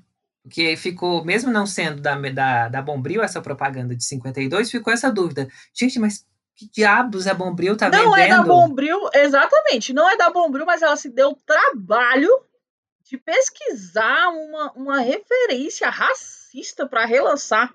Pois é, a Bombril tá vendendo uma esponja de aço com esse nome Crespinha. Gente, pelo amor de Deus. É, é, tipo tão claro isso de que de que tem racismo com isso, né? De que faz Uhum. racismo com isso, com cabelo de pessoas é, negras, quem tem cabelo crespo, en- enfim. Como se já não bastasse, né? E isso, amigo, é uma coisa que eu fiquei pensando demais, né? Uhum. Quando é, ressuscitaram essa, essa propaganda. Que a gente teve uma geração inteira que foi chamado de cabelo de bombril. Uhum. E eu fico me pensando se essa propaganda não foi quem começou com isso. Sim. Sim. Entendeu? Não que a propaganda pegou já, não, mas se ela não começou, o que é pior ainda, Sim. a gente sabe que a propaganda pode ser usada para muitas coisas, inclusive por isso que foi o levante foi tão grande, né? Sim. Porque tem uma representatividade muito grande. Sim. E aí, é, todo mundo na tentativa de tentar entender por que, que a Bombril estava fazendo isso, é um publicitário, o Renan, Ronan Lima, fez uma série de Uhum. tweets é, falando sobre isso, né? Falando o que, que acontecia para que marcas não percebessem o quanto que elas estão sendo racistas, né? O enquanto que elas estão vacilando nesse, nesse sentido. E aí ele Uhum. fez uma, uma sequência de tweets que é bem assim. A falta que faz gente preta no setor de marketing. Crespinha, Uhum. ideal para limpeza pesada. É tanto o erro de briefing. Briefing é tipo é, o direcionamento do que vai ser feito, né? Na, na campanha. Isso. Que não cabe só num, num tweet. E aí ele tweetou. Esse nome é antigo e já deveriam ter reposicionado a marca com um novo nome de produto.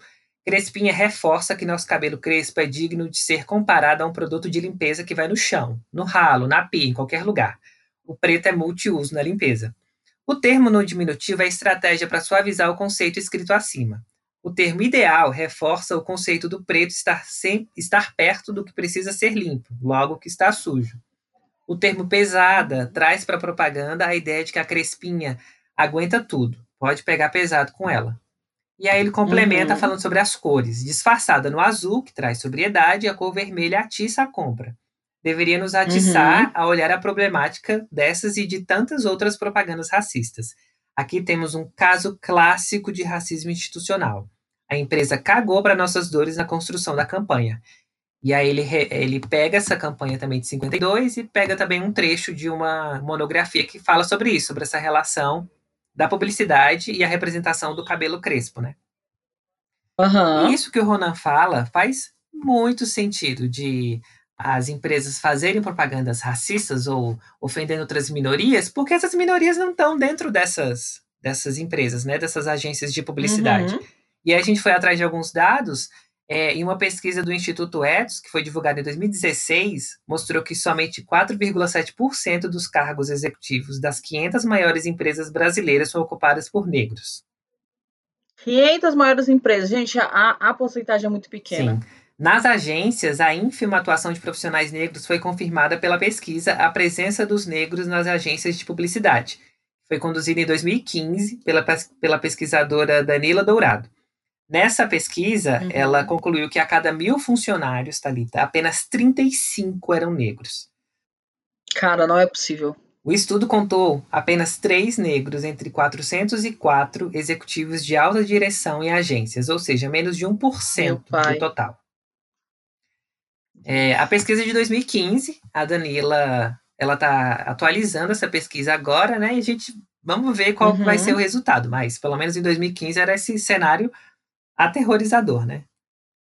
Uhum. É, e aí, no fim da tarde da, da quarta-feira, no mesmo dia que, que explodiu esse assunto no, no Twitter, a Bombril soltou uma nota na conta deles no Twitter se explicando, né? E aí eles uhum. disseram: uhum. é, a Bombril decidiu que vai retirar a partir de hoje a marca Crespinha do seu portfólio de produtos. Diferentemente do que foi divulgado nas redes sociais e mídia em geral, não se tratava de lançamento ou reposicionamento de produto. A marca estava no portfólio há quase 70 anos, sem nenhuma publicidade nos últimos anos, fato que não diminui nossa responsabilidade. Mesmo sem intenção em ferir ou atingir qualquer pessoa, pedimos sinceras desculpas a toda a sociedade. Cada vez mais em todo o mundo, ai, ai. as pessoas corretamente cobram das empresas e das instituições o respeito e a valorização. Ah, enfim, aquele blá blá blá de empresa, que eles sempre fazem. Uhum. Mas o que ficou na cabeça, assim, Thalita, é de, cara, estamos passando por este momento temos um produto que se chama Crespinha. A gente vai deixar esse produto no, no nosso site? A gente não vai se atentar para isso, né? Mas, Lud, uma coisa que eu vi e que eu fiquei muito chocada. Ah. Você sabe que eu não acredito tanto na maldade do ser humano, mas eu preciso acreditar, né? Hum. Que, inclusive, foi o Yuri Marçal. E eu acredito no Yuri Marçal, porque quando ele falou que o Instagram tinha é, entrado em contato com ele do negócio da Luísa Nunes. É, logo depois é, caiu o perfil e tal, enfim. Eu acredito uhum. nas informações dele. Ele falou que uma pessoa de dentro da Bombril foi falar com ele que a empresa não só sabia de toda a problemática, mas escolheu lançar justamente para ter repercussão. Gente do céu. Mas eles estão falando Sim. na nota que não que não que não é um lançamento, né? Mas, gente, alguém, é. alguém tá mentindo nessa história, né? Não, mas na nota não tem sentido nenhum que eles estão falando. Não é um lançamento nem reposicionamento do produto. Tipo, ele a tá lá há 70 lá anos. Foi como, então? Pois é. É, muito confuso isso, viu? Mas enfim, eu acho que eles. Eu não sei. Mas acredito no Yuri Marçal também. Mas aí, pegando é, link nesse caso da Bombril, já que esse, esse lance dos comentários de caso de cabelo de bombril, de cabelo de aço, eles atingem muito mais as mulheres, né, e as meninas, principalmente no período da escola, né? O pessoal faz muito bullying uhum. com isso. A gente vai aproveitar esse link para falar sobre os ataques racistas que a Ludmilla, a cantora Ludmilla, tem recebido no Twitter. É, o que, que acontece? Desde o desentendimento dela com a Anitta, que é outra cantora brasileira, por conta dos direitos de composição da música Onda Diferente, a Ludmilla tem sido chamada de macaca por perfis que se dizem fãs da Anitta. É, e esses ataques a ela sendo chamada de macaca não é só nas redes sociais, não. Quando a Ludmilla foi premiada no Prêmio Multishow de Música Brasileira, pessoas da plateia vaiaram e chamaram ela de, de macaca. É, e esses ataques eles acabaram sendo reforçados nessa última semana, Thalita, depois que a Ludmilla publicou uma carta aberta explicando por que, que ela não queria mais contato com a Anitta. A carta, que na verdade é um vídeo de 10 minutos que a Ludmilla postou no Instagram dela, é uma, verda, Thalita, é uma verdadeira aula de storytelling. Como é que você vai contar uma história? Sério. Tem áudio, aí, tem a, aí ela entra comentando, então ela põe um textinho. Maravilhosa! É tudo bem editado. É, e aí, nesse vídeo, que ela chamou de carta aberta, a Ludmilla coloca vários áudios em que ela explica todo o rolê da composição de onda diferente, que a Anitta aparece como compositora nos serviços de streaming, quando você vai olhar lá quem é o compositor, e que os fãs dela, da Anitta, estavam atacando a Ludmilla, dizendo que a Ludmilla não estava dando os créditos para a Anitta. E a Ludmilla estava perdida nessa história, porque a composição é só da Ludmilla. É... Uhum. E aí, nesse vídeo, a Ludmilla aponta outros posicionamentos da Anitta também, que ela não, go que ela não gosta, que ela não gostou é, durante o período de amizade delas. Uhum. Em seguida, ela anunciou o lançamento de uma música para o dia 3 de julho, agora, que chama Cobra Venenosa. Nesse vídeo, ela inclusive põe um trechinho, ela canta um trechinho dessa música. É... A Anitta não falou, Thalita, um A sobre esse vídeo de 10 minutos que a Ludmilla publicou. Ficou calada. Uhum. Ok. Como os ataques racistas para Ludmilla foram se intensificando né, depois desse vídeo, ela teve que fazer um post no, no Twitter sobre isso. E aí ela Uhum. fez uma sequência de tweets assim: Não vai ser a primeira, infelizmente, nem a última vez que terei que lidar com comentários racistas e respondê-los. E para quem insiste em me atacar desta forma, só tenho uma coisa a dizer: não vou me esconder. E aí botou uma imagenzinha de uma Uhum. mulher, nem aquele I can do it. É, só que uma mulher negra. Uhum. É, continuarei falando e denunciando, buscando justiça para os culpados, tenho plena consciência do lugar que ocupo e do alcance da minha voz. E justamente por isso, aprendo cada dia mais e não me calarei, seja sobre o racismo que acontece comigo, seja sobre aquele que vejo dia a dia com os meus. Já ficou bem claro que não Uhum. basta não ser racista, é preciso ser antirracista. Você ouve nossa música, mas e no dia a dia, onde estão seus amigos pretos? Com quantos pretos Exatamente. com quantos pretos você convive? Como você contribui para mudar esse sistema? Porque sim, o racismo é estrutural. Nosso sistema foi construído em cima dele. E não, só postar quando convém não é o que vai mudar de fato nossa sociedade. Se você se cala diante da injustiça, você também está compactuando com ela. Para cada ofensa racista, eu encontro pelo caminho pessoas incríveis e que me inspiram nessa nossa luta. E é por isso que eu continuarei usando a minha voz para denunciar, para cobrar justiça, para seguir adiante e de cabeça erguida. Há muito a ser transformado e estou cada dia mais atenta para aprender, cobrar e agir para que todas essas mudanças aconteçam. Isso depois, sei lá, de ter respondido, coitada, muitos ataques, Thalita, no. Muitas. Aí sabe o que, que eu fico indignada, amigo? Ah, Porque aí tem uma resposta aqui de um fandom da Anitta falando bem assim: lute pelo racismo, mas não ataque mulheres. Isso não é bonito. Ah, gente, pelo amor de Deus, é por isso que eu sempre bato na tecla que esse feminismo que tanto pregam é um feminismo branco, que não tá Uhum. nem aí pra mulher negra, que na cadeia racial, né, que vários estudiosos fazem, ela é- tá em último uhum. em último. Então, assim, ah, pelo amor de Deus, né, queridos? Pelo amor de Deus. Sim. É, Mas aí, dessa vez, é, a Anitta não se calou, ela tinha ficado quieta, né, sobre o, o vídeo que a Ludmilla publicou no Instagram. Dessa vez, acho que a Anitta percebeu a proporção do que tinha acontecido e falou. E aí ela tuitou. Criminosos covardes que se dizem meus fãs estão propagando mensagens de racismo e injúria racial nas redes sociais. Já disse e repito, isso é abominável e inadmissível. Minha equipe já está apurando tais perfis que até então não foram identifica- identificados como membros de nenhum fã-clube do nosso registro. Mas não me calarei ou me acomodarei frente a esses absurdos que tenho lido e que estão chegando até mim. Quem fez isso vai pagar pelo que fez. E quem pensar em fazer, saiba que a justiça vai atrás de você também. Já acionei advogados e especialistas em crimes de internet. Racismo não, racismo é crime. Pelo menos nisso a Anitta se dignou a falar, né?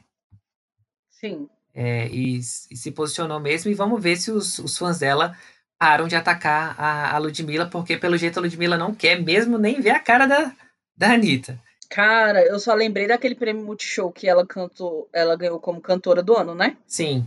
E ela foi vaiada. Sim, é isso que eu comentei Porque aqui. todo né? mundo queria que fosse a Anitta, né? Sim. E é muito difícil, gente. Querendo ou não, as pessoas podem falar, ah, não, mas eu não sou racista. É sim. Pra você é muito difícil ver uma pessoa diferente do que você acha bonito. Uhum. Entendeu? É muito difícil, por exemplo, uma pessoa E eu falo muito sobre cantores, que eu já ouvi falar, pessoas falando bem assim, ah, não, a Isa é bonita, mas não faz meu tipo. Porque ela é negra. Sim. Somente por isso, porque ela é linda. Mas não faz o tipo da pessoa porque ela é negra. Então, é, o, é, o mundo da indústria musical, igual a Ludmilla falou, né? Vocês ouvem a gente. Por décadas, as pessoas estão ouvindo samba, as pessoas estão ouvindo as músicas que os negros fazem em qualquer ritmo, mas eles não se importam por, pelo que eles estão vivendo, por essa luta histórica. E isso precisa acabar. Então, eu não sei, o Lud acha muito que é uma jogada de marketing, talvez. Eu não sei se é, mas sendo ou não, isso mostrou mais uma vez como o racismo ainda está aqui. E, e enfim, eu apoio muito a, a, a Ludmilla nos seus posicionamentos, né? Não, sim, eu também apoio super ela, total. É, o negócio é que eu, a gente, eu tô discutindo, assim, a gente tá conversando com os meus amigos, a gente tá achando estranho, assim, porque não sei se é uma jogada de marketing. Essa, essa, essa, parada do racismo, obviamente não. A Ludmilla vem sendo atacada há muito tempo, não é de agora. É, Sim. Mas isso, especificamente isso, essa tretinha delas agora, por causa da, da música Onda Diferente, é, eu não sei o que, está acontecendo. Porque a Anitta não respondeu nada sobre esse, esse assunto. E a Fátima Bernardes levou o assunto para o programa dela, Thalita. Numa entrevista que ela fez com a Ludmilla, ela falou sobre uhum. isso, é, perguntou que fofoca era essa. E a Fátima não é muito de levar essas fofocas para o programa dela. Por isso eu achei muito estranho. E outra coisa, a. Anitta disse que vai lançar uma música, que é uma parceria com duas pessoas, e a Ludmilla também vai lançar uma música. Eu não sei se essa parceria é, com, é entre as duas, para elas debocharem disso tudo. A gente vai ter que acompanhar para poder ver o que, que vai acontecer. É, vamos, vamos observar, né? Sim. Mas é isso, é bombril racista e fãs da Anitta, bom, pelo menos se dizem fãs da Anitta sendo racistas no Twitter também durante essa semana, gente. A gente não tem um momento de paz, né?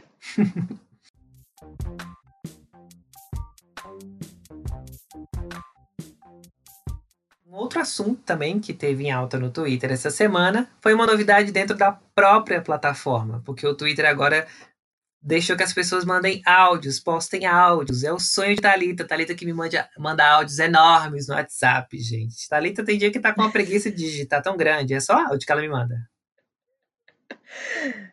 Gente, o Lud não gosta de áudio, é só, ele só manda em situações bem específicas ou quando ele tá cantando, Sim. pra me fazer isso. Mas é isso, o Twitter agora tem essa função que você pode mandar um áudio de até 140 segundos. Por enquanto, só tem pro, pra Elite, Thalita, né, que tem iPhone. Eu que tenho, sou do, do Android, ainda não tenho.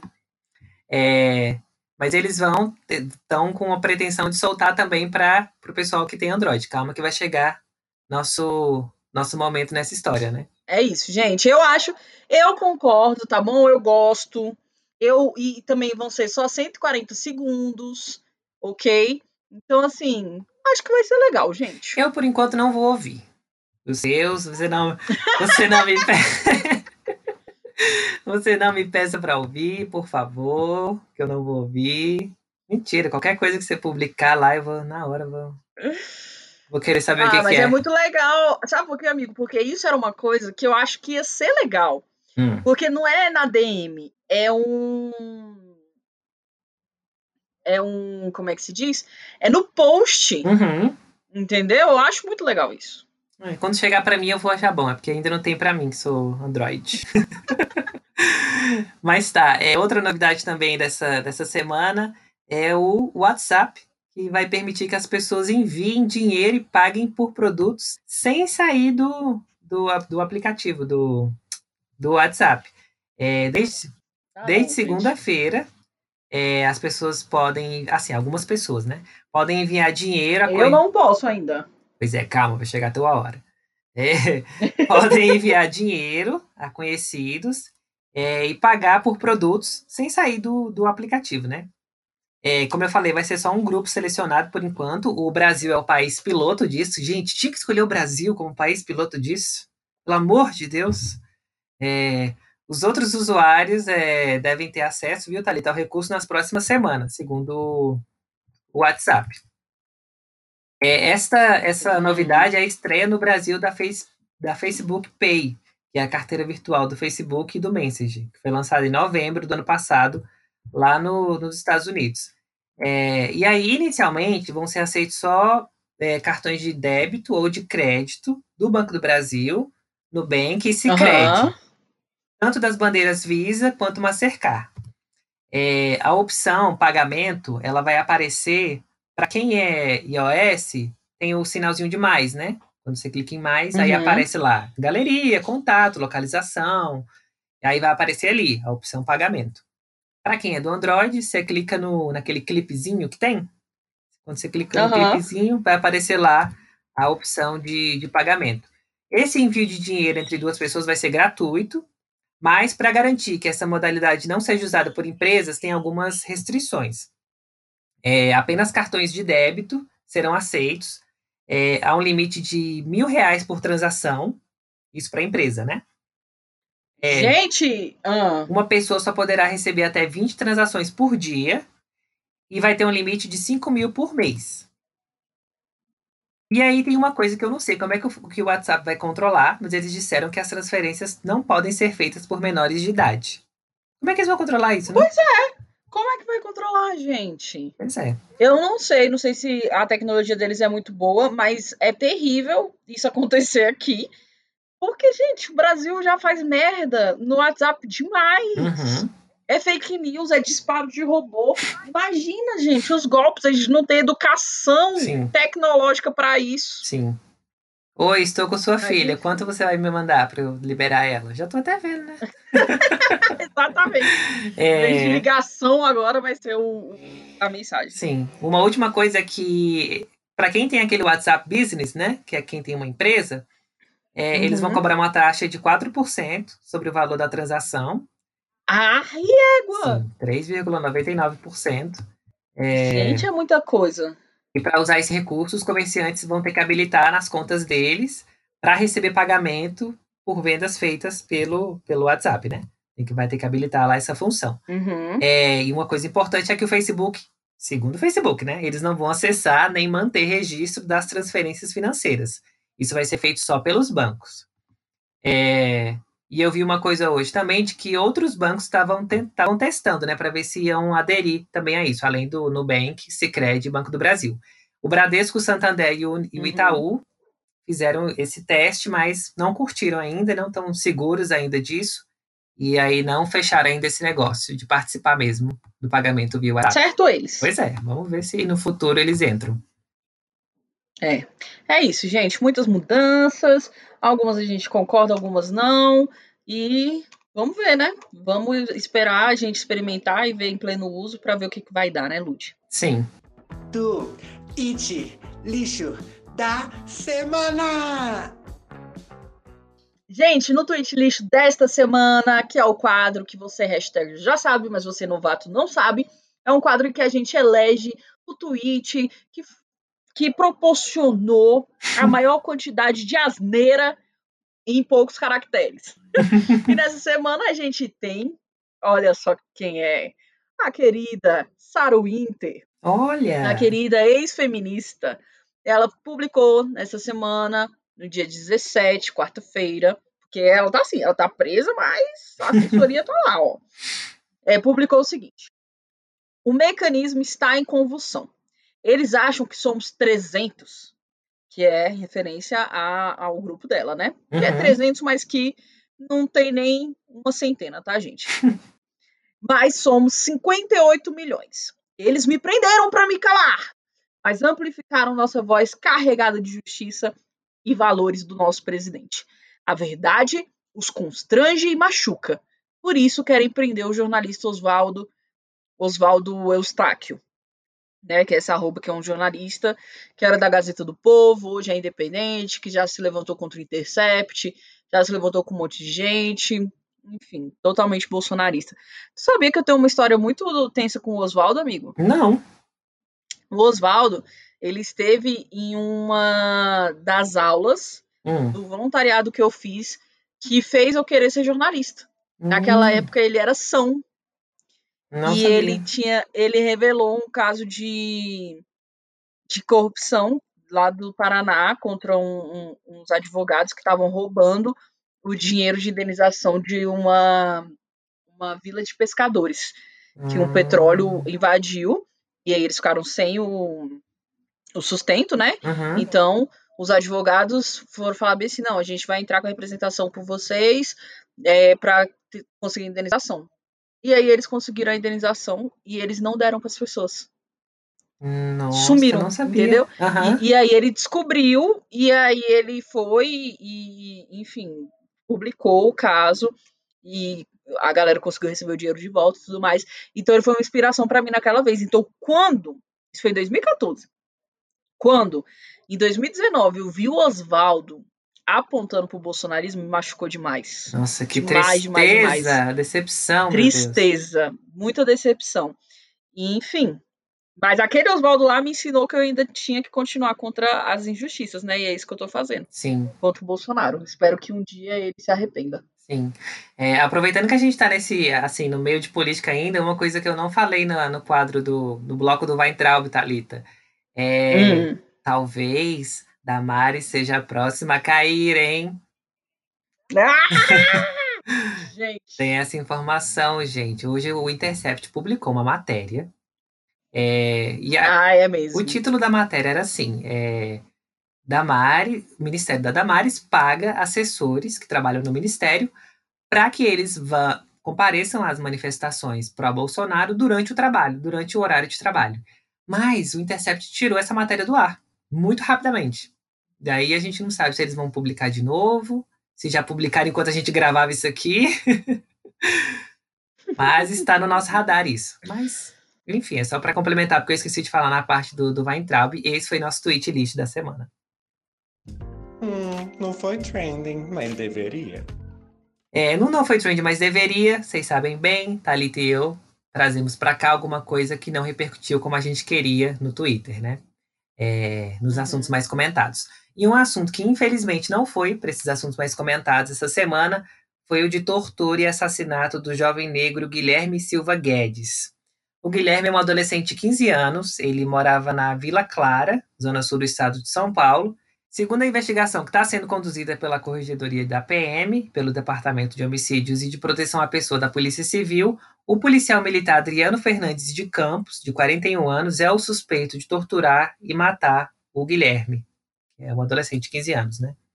O policial é, é um sargento, ele trabalha como vigilante num galpão próximo à casa da avó do Guilherme, e ele teria desconfiado de que o adolescente fosse responsável por um assalto que tinha acontecido naquele domingo ali no galpão.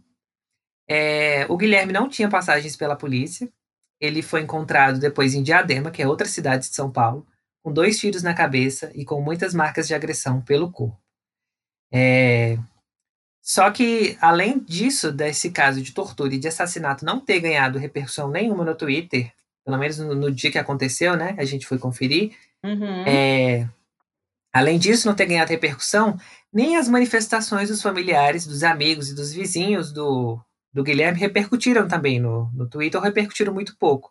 Porque eles colocaram fogo em pneus para fechar uma, uma rua, é, eles colocaram fogo em dois ônibus no, no bairro, numa tentativa de chamar mesmo a atenção para o caso e pedir que os culpados sejam punidos. A única coisa que aconteceu até agora é que o sargento da Polícia Militar, o Adriano Fernandes de Campos, está preso é, em prisão preventiva, né? Porque ele é o suspeito de ter matado, porque tem um vídeo mostrando ele lá perto do galpão, ele com uma arma na Uhum. mão. E, e aí foi isso que aconteceu, e infelizmente repercutiu muito pouco. Mais um jovem negro que a gente perde aqui no, no Brasil de uma forma, até então, né? Pela investigação injustamente. Ai, gente, olha, não tem um momento de paz. Sim, Um. E é vários lugares, né, do Brasil. sim, A gente espera mesmo que esse caso seja, assim como todos os outros que a gente fala, seja resolvido, que haja justiça, já que o Guilherme nunca vai voltar, né? sim. Nunca mais vai voltar. Então que pelo menos a justiça seja feita.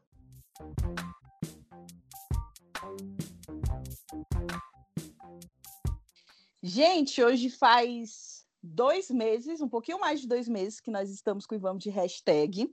São dez episódios. E eu já quero contar para vocês que o Lud essa semana já veio falar para a gente terminar o podcast. Ele, De novo. ele veio de novo, como eu disse no episódio bônus, que uma vez a cada 15 dias eu tenho que acudir o Lud. Ele falou, amiga, eu tava pensando aqui em falar pra gente terminar o podcast no décimo. É o conceito. 10 episódios.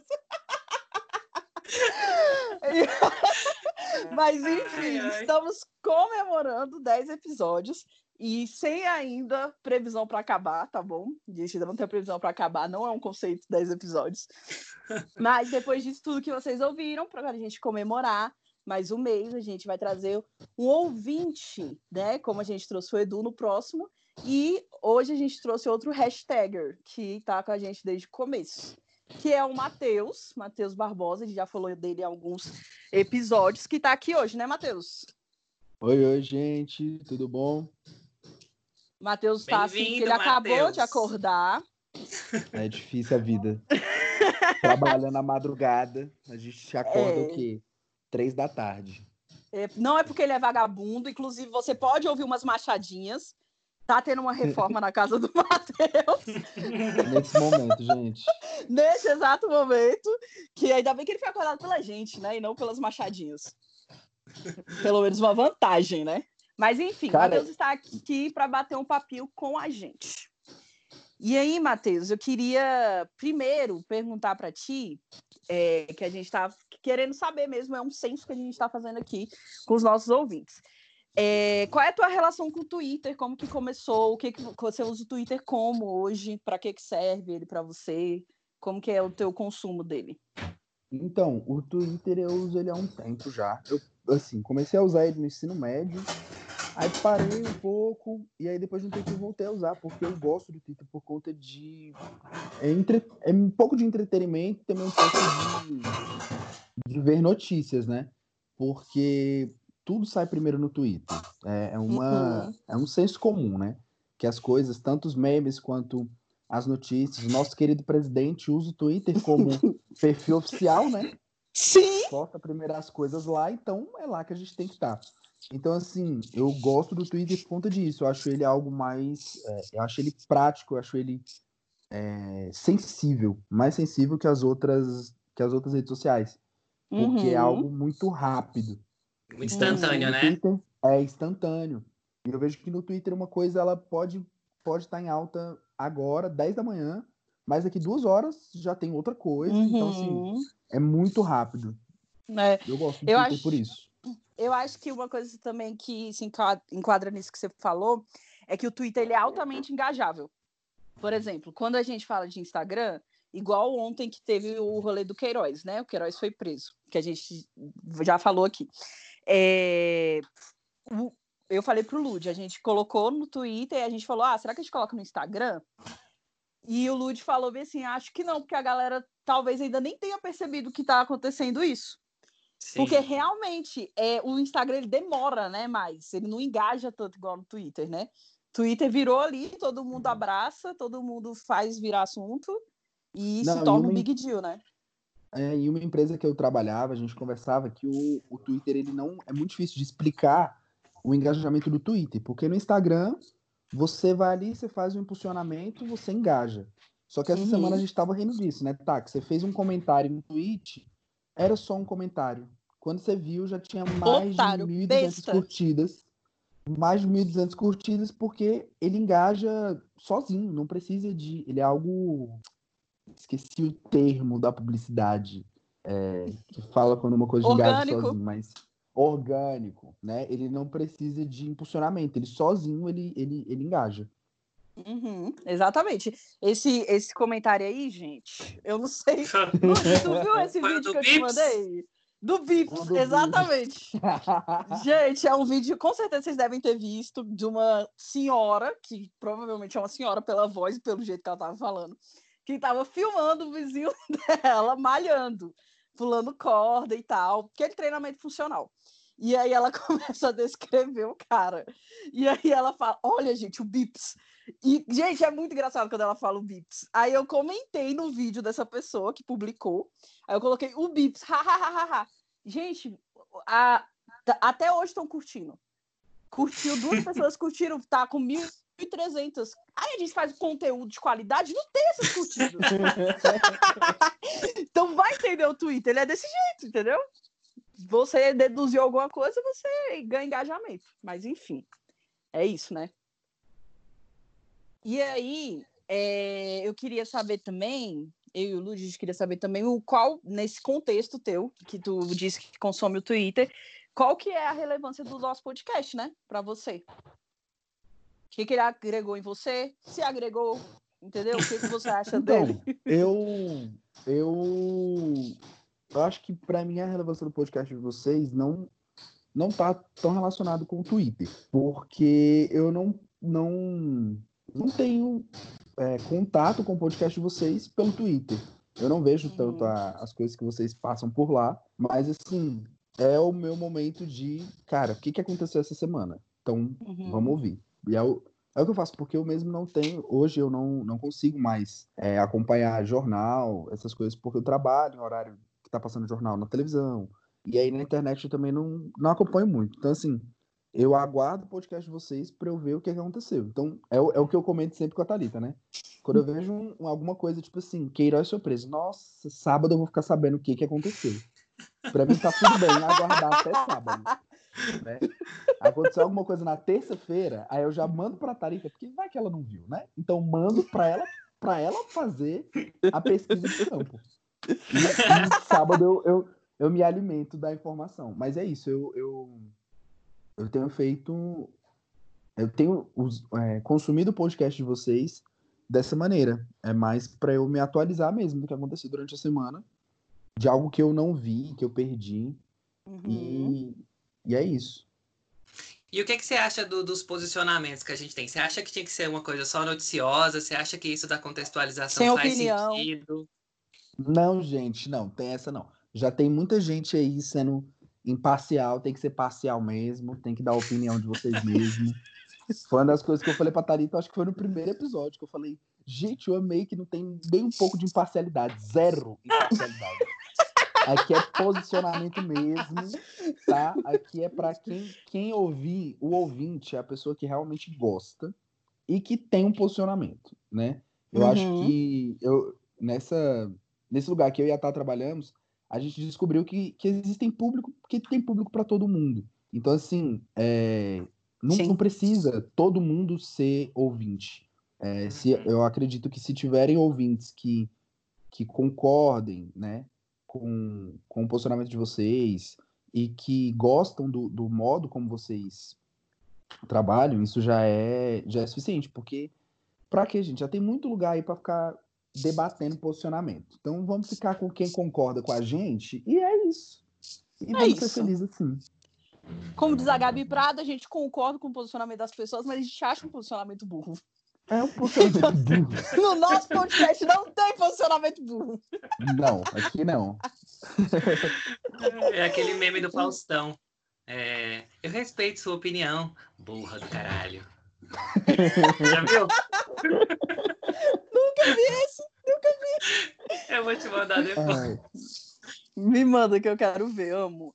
E qual que foi o episódio que você mais gostou, Matheus? cara, pode parecer. é,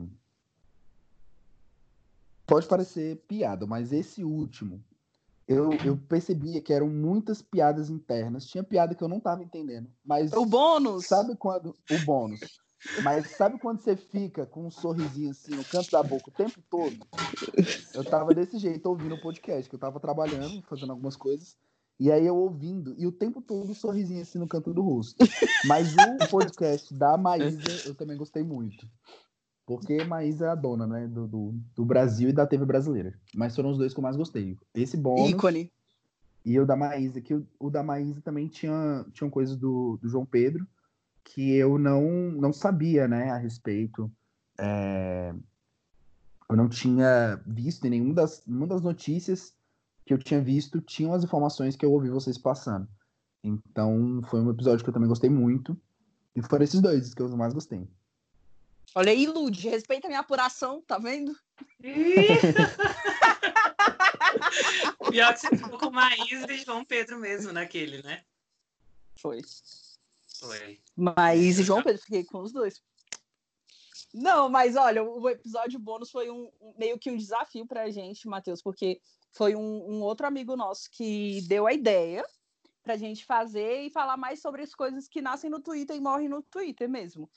E aí a Uhum. gente falou: ah, vamos fazer e vamos também tentar ficar mais próximos dos nossos ouvintes. Então, por isso que teve muita piada interna, porque a Aham. gente estava se abrindo mais, né? Então, foi uma experiência muito legal e a gente espera que mais pessoas tenham gostado também, igual você. É, mas é isso. Matheus, eu acho que é isso. Lute, quer mais falar alguma, mais alguma coisa? Eu quero saber se o Matheus já usou o nosso filtro. Eu ainda não usei. Vou saber! Nossa! Gente péssimo, Decidiu vou usar. hashtagger. Vou usar ele, inclusive, para divulgar o meu, o meu podcast que eu tô participando, né? Óbvio que eu não tô É isso que eu vou fazer. Porque, assim, em vários momentos, Lud, eu não sei se a Thalita contextualizou para você, mas eu Ah. escuto podcast, aí eu escuto a Thalita. Não, porque teve um amigo meu. Não, porque teve uma vez que eu tava com. A gente foi jantar para contar a respeito do ano de 2020, que nada ia derrubar a gente. Aí veio a- o, coronavírus.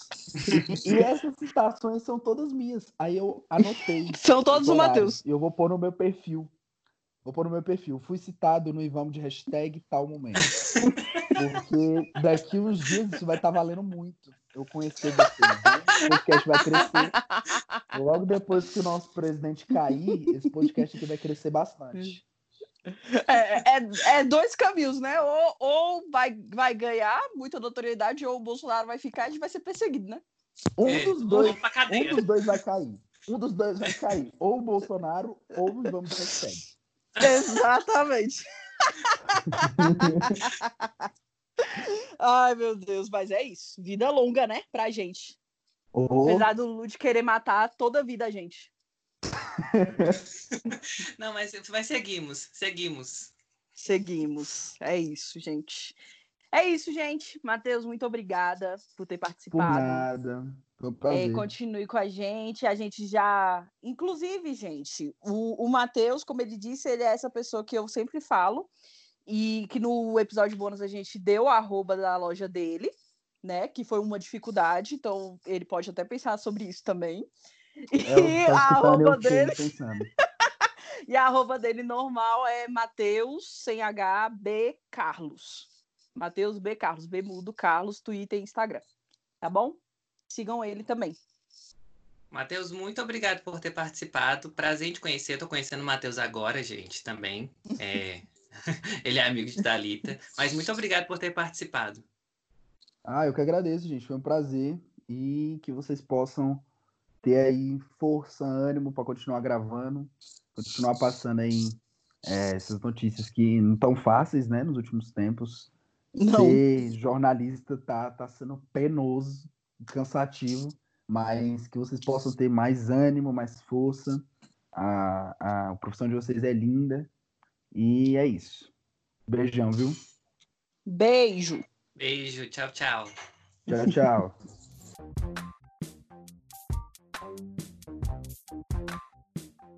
Gente, este podcast de número 10, que foi de comemoração, que foi de alegria, apesar de algumas coisas tristes, mas foi um balanço bom, um momentinho de esperança, né?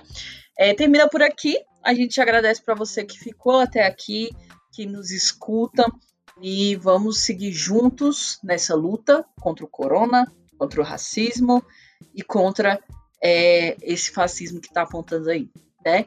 Um beijão, até mais. É isso, gente. Seguimos aqui. Foi difícil chegar nesse episódio 10. A cada semana eu realmente queria. gente, mas é porque, é, assim, é um prazer fazer, claro, mas é muito trabalhoso, né, Thalita? É muito cansativo mesmo, tanto fisicamente quanto psicologicamente. Mas enfim, se... O rolê, gente, é tenso, É. viu? Valorize. É. Mas enfim, seguimos. É, Até semana que vem. Um beijo. A gente vai deixar vocês com a música que causou a treta entre Anitta e Ludmilla, que é a Onda Diferente. Um beijo e até mais. Beijos. noite está cada vez melhor. As minhas pernas